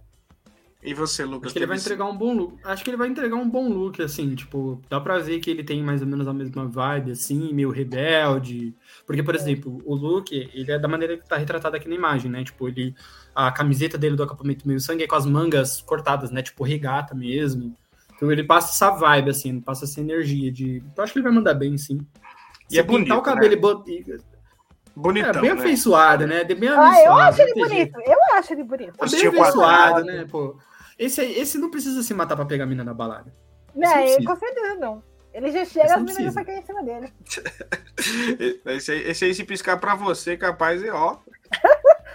É que ele é muito novo, né? Eu já sou uma pessoa muito velha, Tô ele é muito novo, mas Tô enfim. brincando. Mas eu acho ele bonito. E ele tá Não ficando musculoso. Porque, ai, gente, eu fico olhando o Instagram dos atores, né? Lógico, né? Porque eu faço a minha parte de pessoa que fuma pra fazer matéria, né? E ele tá É. ficando musculoso. Ele tá ficando musculoso, ganhando corpo, assim, pra fazer a série. Achando bacana, pelo menos assim, tá se dedicando ao Mostra a dedicação, é verdade. É, né? então. Eu gosto também de ver ator treinando, assim, luta e Eu tal. fico, tipo, porque mostra do- dedicação, o, né? o cara que vai Fora fazer de o Sanjin contexto. no One Piece, ele tem muito vídeo dele fazendo treino de perna, dele dando chute. Tipo, vai ficar muito. Acho que se tiver na cena de luta na série, vai ficar muito legal. Porque ele faz muito treino de perna. Fora de contexto, fora de contexto total, mas o que o Joaquim Phoenix tá, tá fazendo para esse filme do Coringa 2, cara, vocês viram? Tá foda, mano. Ele tá totalmente desconfigur, desfigurado do, do. Quer dizer, outro ar, né? É, Vamos pro próximo. Dedicação, assim, é Dedicação. Clarice. Bam, bam, bam, bam. Clarice LaRue, Dior Good John.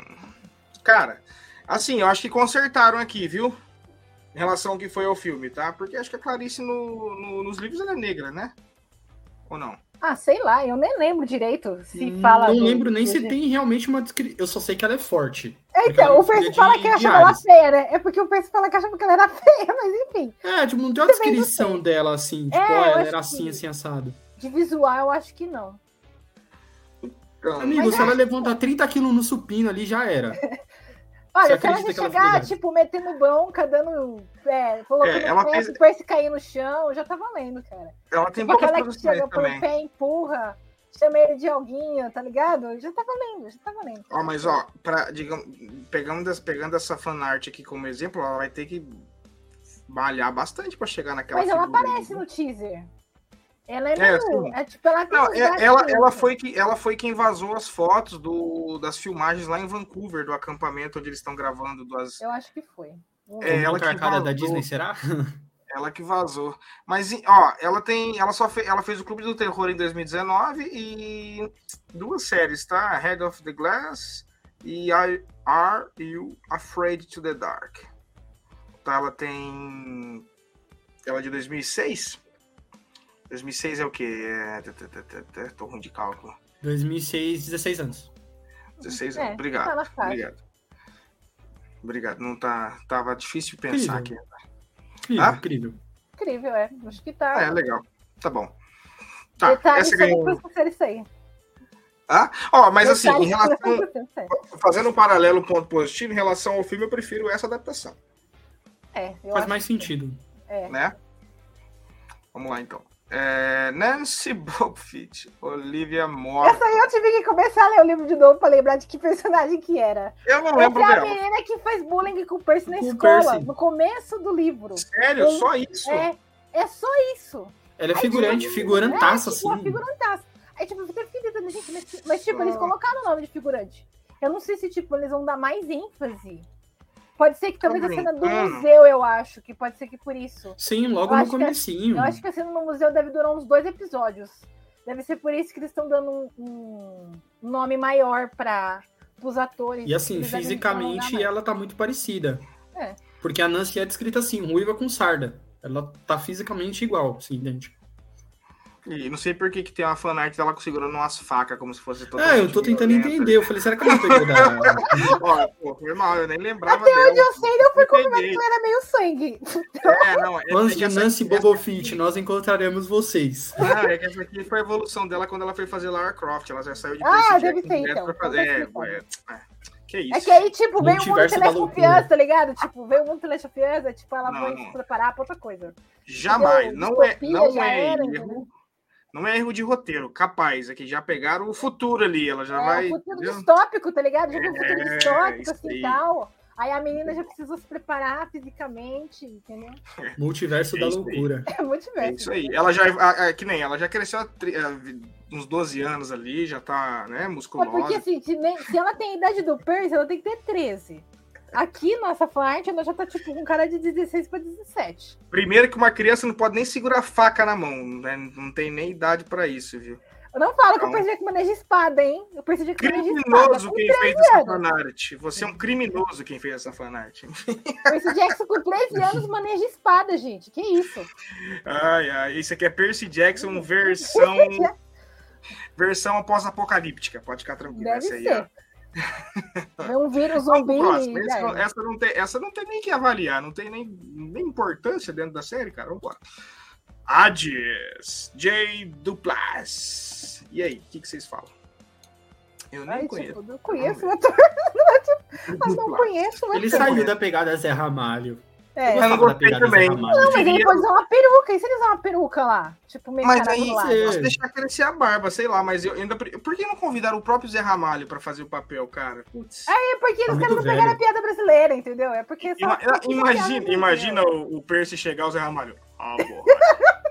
que coisa louca. Porque aquela lá Cara, eu era não uma piada da dublagem, entendeu? Aí, tipo, não pega lá fora. É só Cara, eu não sei porquê, mas eu vou ficar tão feliz se esse ator que faz o Hades lá na, na hora da série ele aparecer com a camisa do Iron Maiden, mano, meio pegada black metal, assim. É Mas eu posso te falar quem eu gostaria de ver como Hades, o cara que fez o, o mache- manchete lá, o. Ah, eu Ah, sei quem que a- é. É, ele fez Pequenos Aquele que Espiões e ele fez o. O Machete, é- ele é spin-off dos Super Espiões. Dos Ah, pequenos então, espiões. É, o é machete. Pequenos Espiões.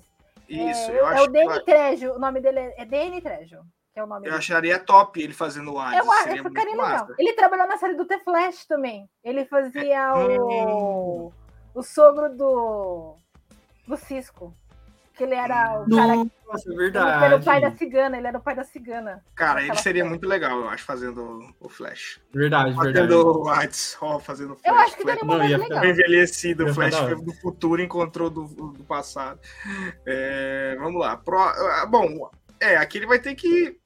É um dos personagens talvez mais carismáticos do mundo de, de Percy Jackson. Não, e ele ter- tem uma cara carismática também, então eu acho que ele vai, vai ter Ah, fã dele, assim, vai ter fã dele. Eu nunca vi ele atuando, mas eu não sei, eu não sei, assim, eu não sei como ele atua, mas ele já tem uma responsabilidade legal aí. Eu acho que eu, eu acho que ele, depois dos, dos principais, ele é o que talvez tenha mais responsabilidade em, em entregar um papel aí de uma identidade, entendeu?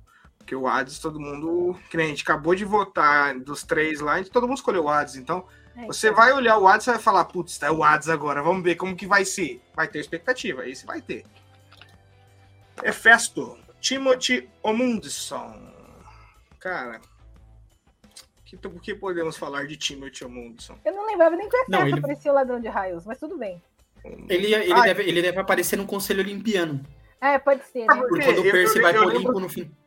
É, eu, No lembro final dele do livro. aparecer, eu lembro dele aparecer quando o Percy vai pra ilha lá e tudo mais, mas não, Não, é no- sim, ali ele tem uma participação ativa, mas ele deve aparecer, tipo assim, por poucos minutos. Ele deve ter pouco tempo de tela, porque É. no final do livro o Percy vai pro Olimpo, né? E aí tá tendo uma, uma, uma reunião dos deuses ali e tal, e ele deve aparecer nesse momento.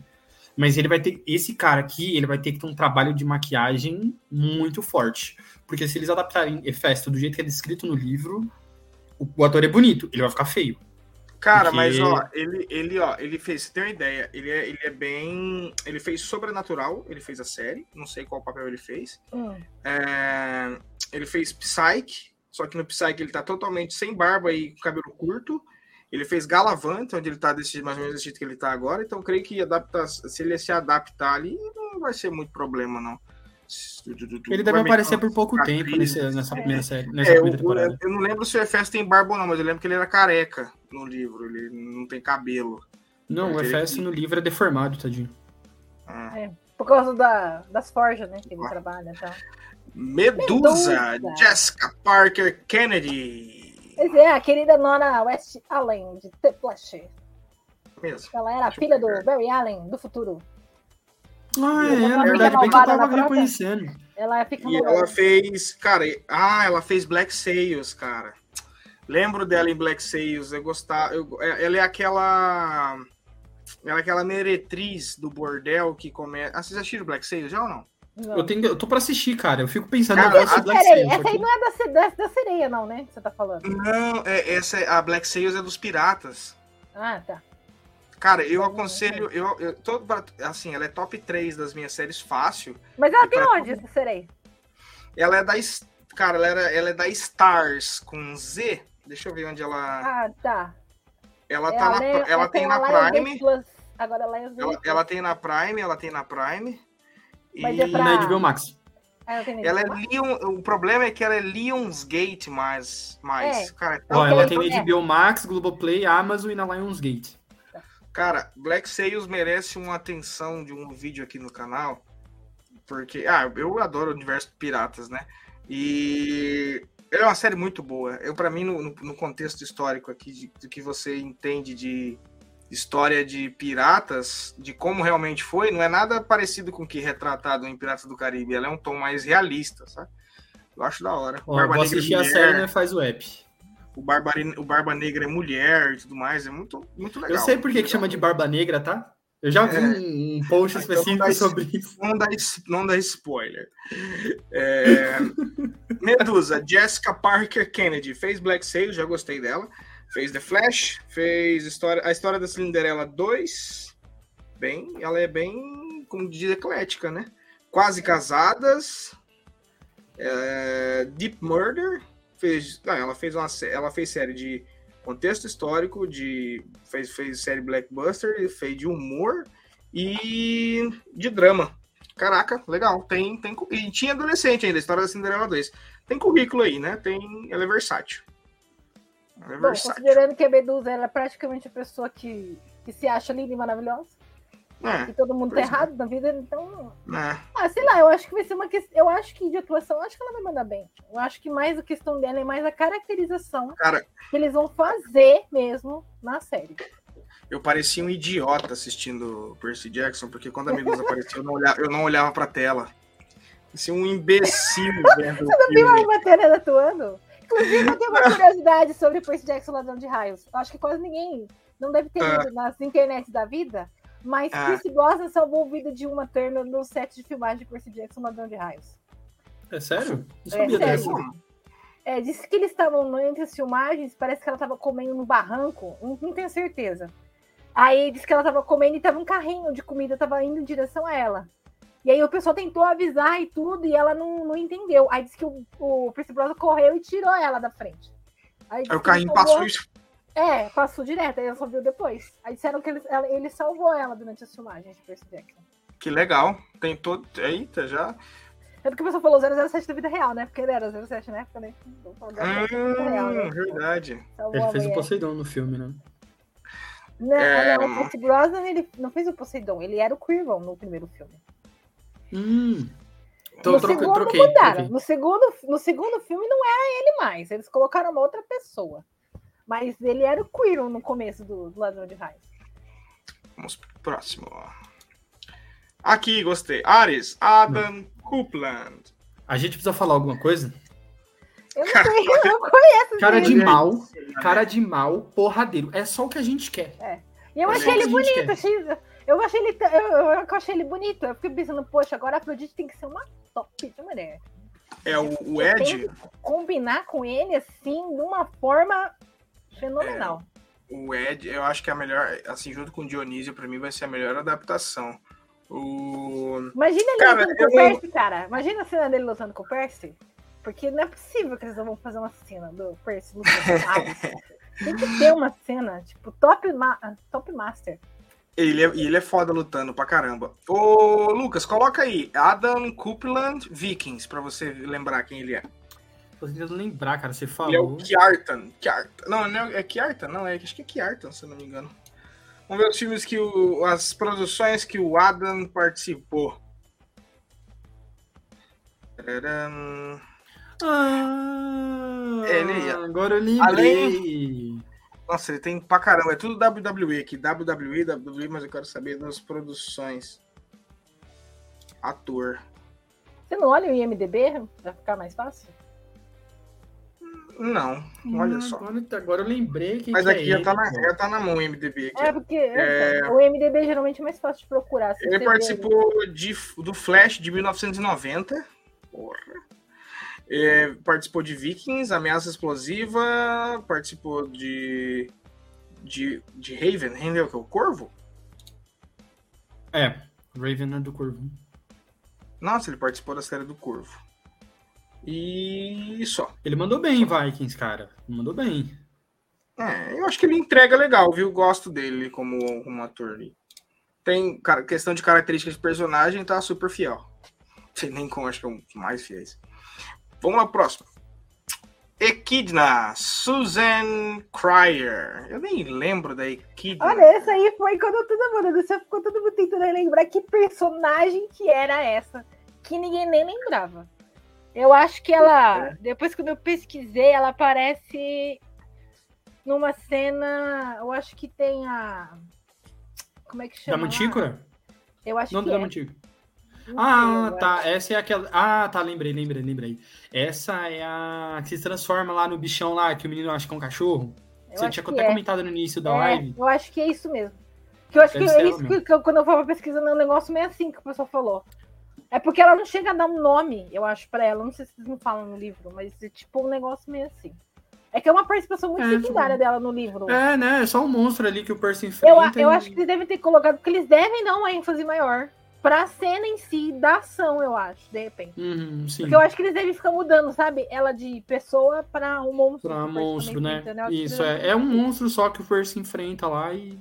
O... É isso. Eu, mas eu vou falar Imagina o cachê que ela vai ter que ganhar para essa caracterização aí. Deve ter, ela deve ter, eu vou te falar, ela deve ter recebido um cachê meio, mas assim, não sei, meio que equivalente a, a alguns outros atores coadjuvantes, porque, cara, imagina a, a, assim, apesar que o CGI ele vai ter que ser bem feitinho. Ela né? deve receber o mesmo cachê que todos os adultos vão receber, tirando os que têm nome maior, tipo o Manuel Miranda e os outros tal. É, porque o cachê ele é dividido por, por faixa etária também, não é só porque, assim, ah, tá. porque, porque ator ganha por episódio. Eles ganham por uhum. episódio. Né? Então ela deve, tipo, se ela vai aparecer tipo um episódio, ela vai ganhar um cachê por um episódio. Ela deve receber o equivalente ao que tipo a Sally Jackson vai receber por episódio que ela vai fazer. Porque ela Entendi. também não vai participar de todos os episódios. Então... Ela vai participar do primeiro e talvez do último. É. Bom, e qual o hype de vocês, meus queridos? Cara. O hype tá grande, querido. Eu tô, tipo, o meu tá top. A pessoa fala, não cria, mas eu não tenho como não criar. O Rick Hard me estraga. O Rick Hard é. Tão bem que o Rick Hard fica passando, tipo, tão empolgado as coisas. Aí, tipo, eu fico achando um hype ótimo. Ele tá falando que é, porque deve ser, então.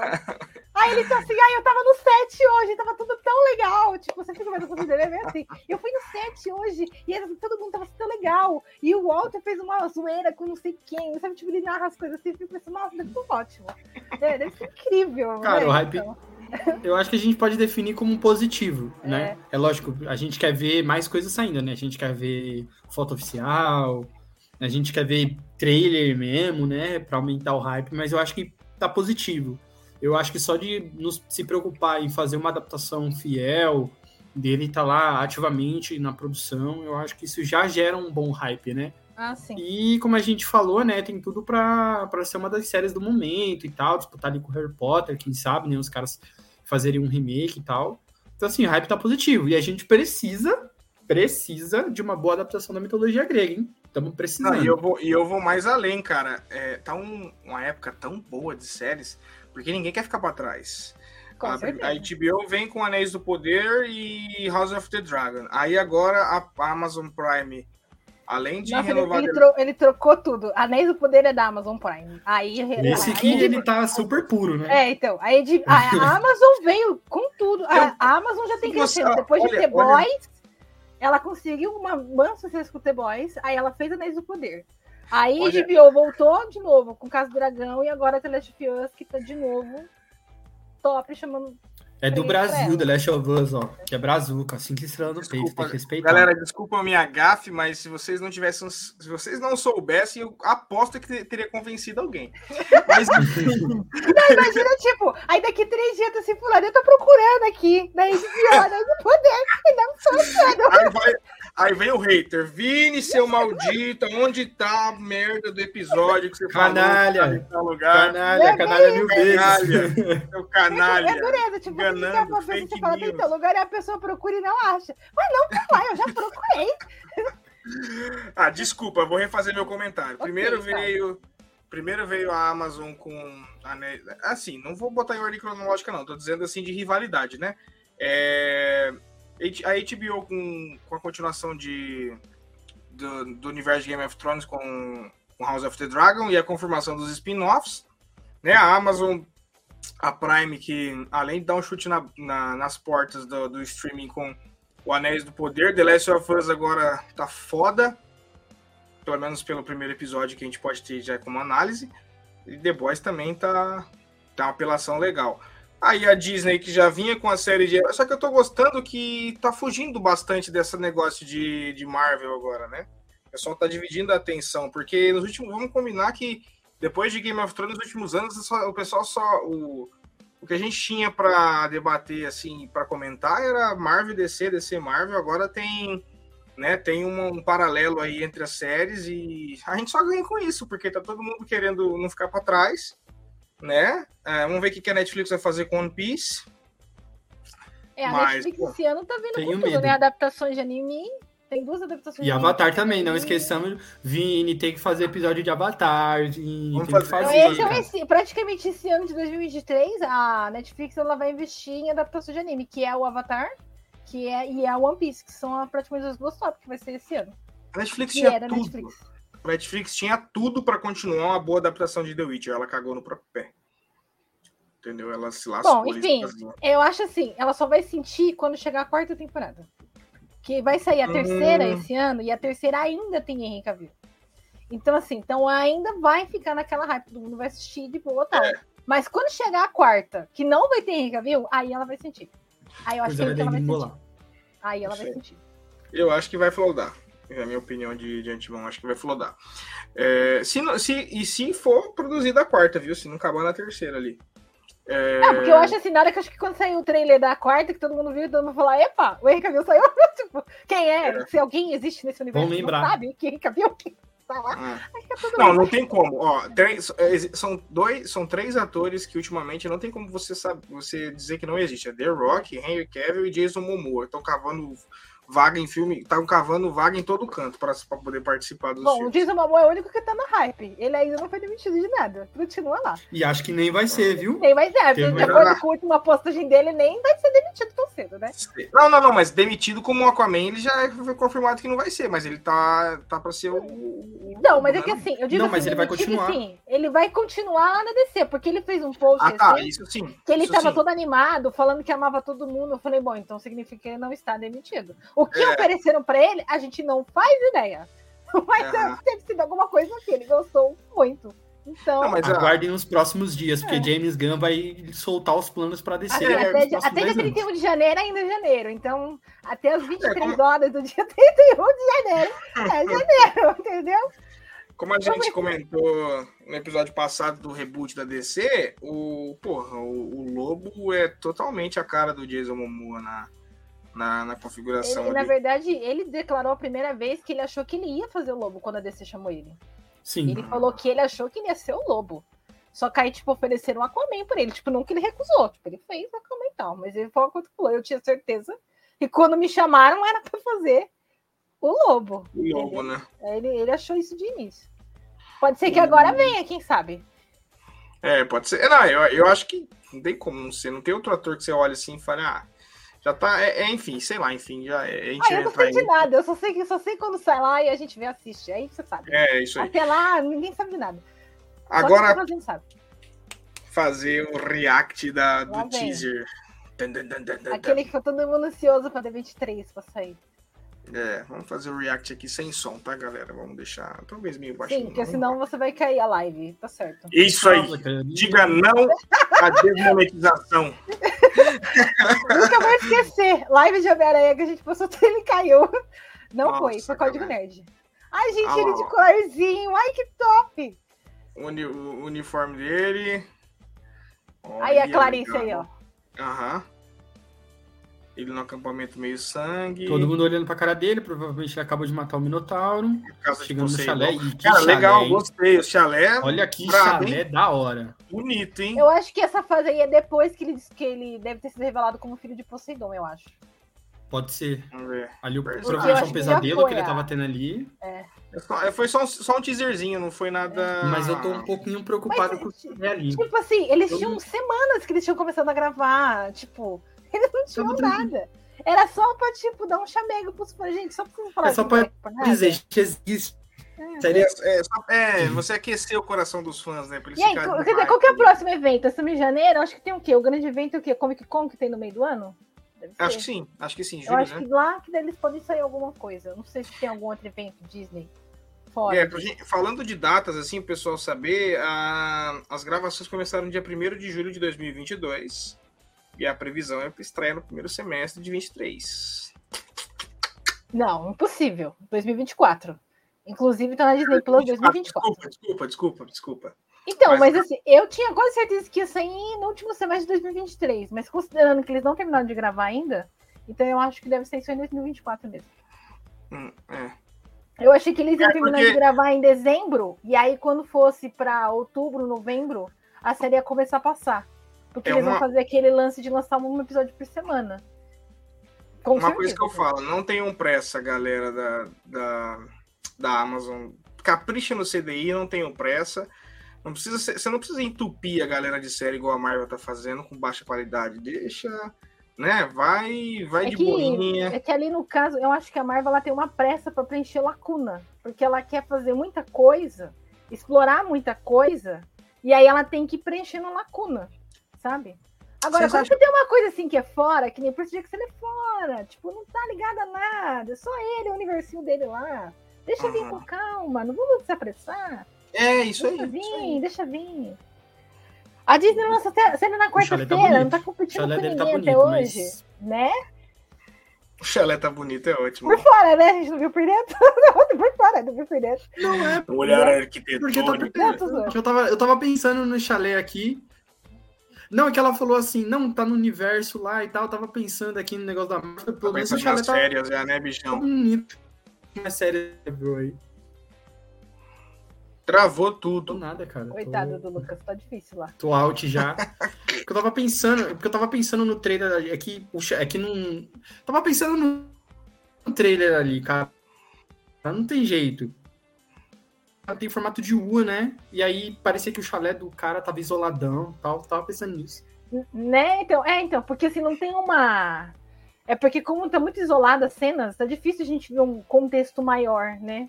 Dos outros, né? Pra gente ver, tipo, um parâmetro, tipo, não é uma cena aérea que você vê os chalés todos próximos um do outro, como é descrito no livro, né? Tá uma coisa muito isoladinha, assim. Então tá meio. Tá meio difícil da gente visualizar 100%. Bom, isso aí. A gente vai, ainda vai ter que achar uma data pra gente encaixar o Avatar. É, Falando em adaptações, a gente tem Good of War também. Pra... Vai ter um episódio sobre Good of War, que vai ganhar a sua adaptação. Passando pro pessoal só o nosso cronograma da semana que vem, para vocês ficarem ligados. Tá, na terça-feira teremos o episódio de Sandman, com o Miguelito e o John Xenagos. E mais, deixa, tem, tem mais um convidado, cara que é o pessoal que entrou agora do grupo Sessão Literária. É o. Deixa eu pegar para não falhar o nome dele. Cadê? Cadê? Cadê? Cadê? Cadê? Cadê? Cadê? Luiz Gustavo, do Sessão Literária, vai participar desse episódio de Sandman também. Galera do grupo Sessão Literária. Primeiro o Código Nerd, agora com a parceria ali de fornecer os seus participantes em nos ajudar aqui. Agora o pessoal do Sessão Literária. Muito legal isso. É, no, na, vamos lá. Daí a gente vai ter na quarta-feira é, livros contra a mídia digital com a Ale, que está aqui com a gente, e o Leozinho. A gente vai ter Código Nerd em peso aqui. Na sexta, dia 27, ó, a gente vai ter, rapaz, agenda suada semana que vem. Warhammer, episódio de Warhammer com Wesley Pfeiffer e o Lucas, que vai estar com a gente aqui de novo. E no domingão, Quanto Mania. Quanto Mania a gente vai estar com o Fernando Titã e o Paulo Piccoli. Cara, a gente tá com a agenda essa semana, tá, ó, é ralado, fi. CLT na veia. Teremos episódio terça, quarta, sexta e domingo da semana que vem para vocês. Então fiquem ligados no Vai da Nerd, tá bom? É, bom, agradeço de novo a participação da Lê, né? Espero você na semana que vem no episódio já que eu passei para vocês de livros contra a mídia digital. Obrigado, Lê, por ter participado. Isso, prazer é meu. E Lucas, também te espero, meu querido. Você tem, você tem comigo um encontro semana que vem em Warhammer também. Tá Boa. bom? Warhammer é o que, que é? Da. Amazon que vai sair? Não, Vai, é, Warhammer, correr- É, um jogo, né? Que vai sofrer uma adaptação. Sim, então, é a adaptação na Amazon, né? É esse Na que é o, sim. o Henry Cavill tá nessa aí, não é? Tá, Exatamente. tá. Ele Ah, tá, tá. ele Então, tá como só pra- imperador. Era só pra ver se eu tinha entendido certo. Eu não conheço muito do Isso aí. jogo, mas aí eu fico vendo notícia, era só pra saber se eu tinha entendido. É, o que, que a gente, a Hum. gente vai é, comentar sobre qual arco eles vão usar dentro do. Qual arco do jogo eles, em si eles vão usar dentro da, da série. Então, se você nunca jogou Warhammer, sem problema nenhum. A gente não vai falar do- da regra ou do jogo em si. A gente vai falar da história do arco que vai ser usado para adaptar na série e o papel. Mas Os eu acho atores que já se você conhece esse Cavill pra ele participar dessa, acho que ele dava uma dura, né? Porque ele é gamer, Ele é né? nerd. Ele É, gamer. exatamente. Cara, The Tanto que Witcher. na época do, do The Witcher, ele se machucou nas filmagens. O pessoal Uhum. falou que era mentira, porque ia lançar um jogo. Eu não lembro que jogo que ia lançar naquela época. Ele queria jogar, né? ele, tinha, ele tinha comprado, né? Ela falou assim: ah, ele não se machucou nada. É porque ele vai jogar o jogo.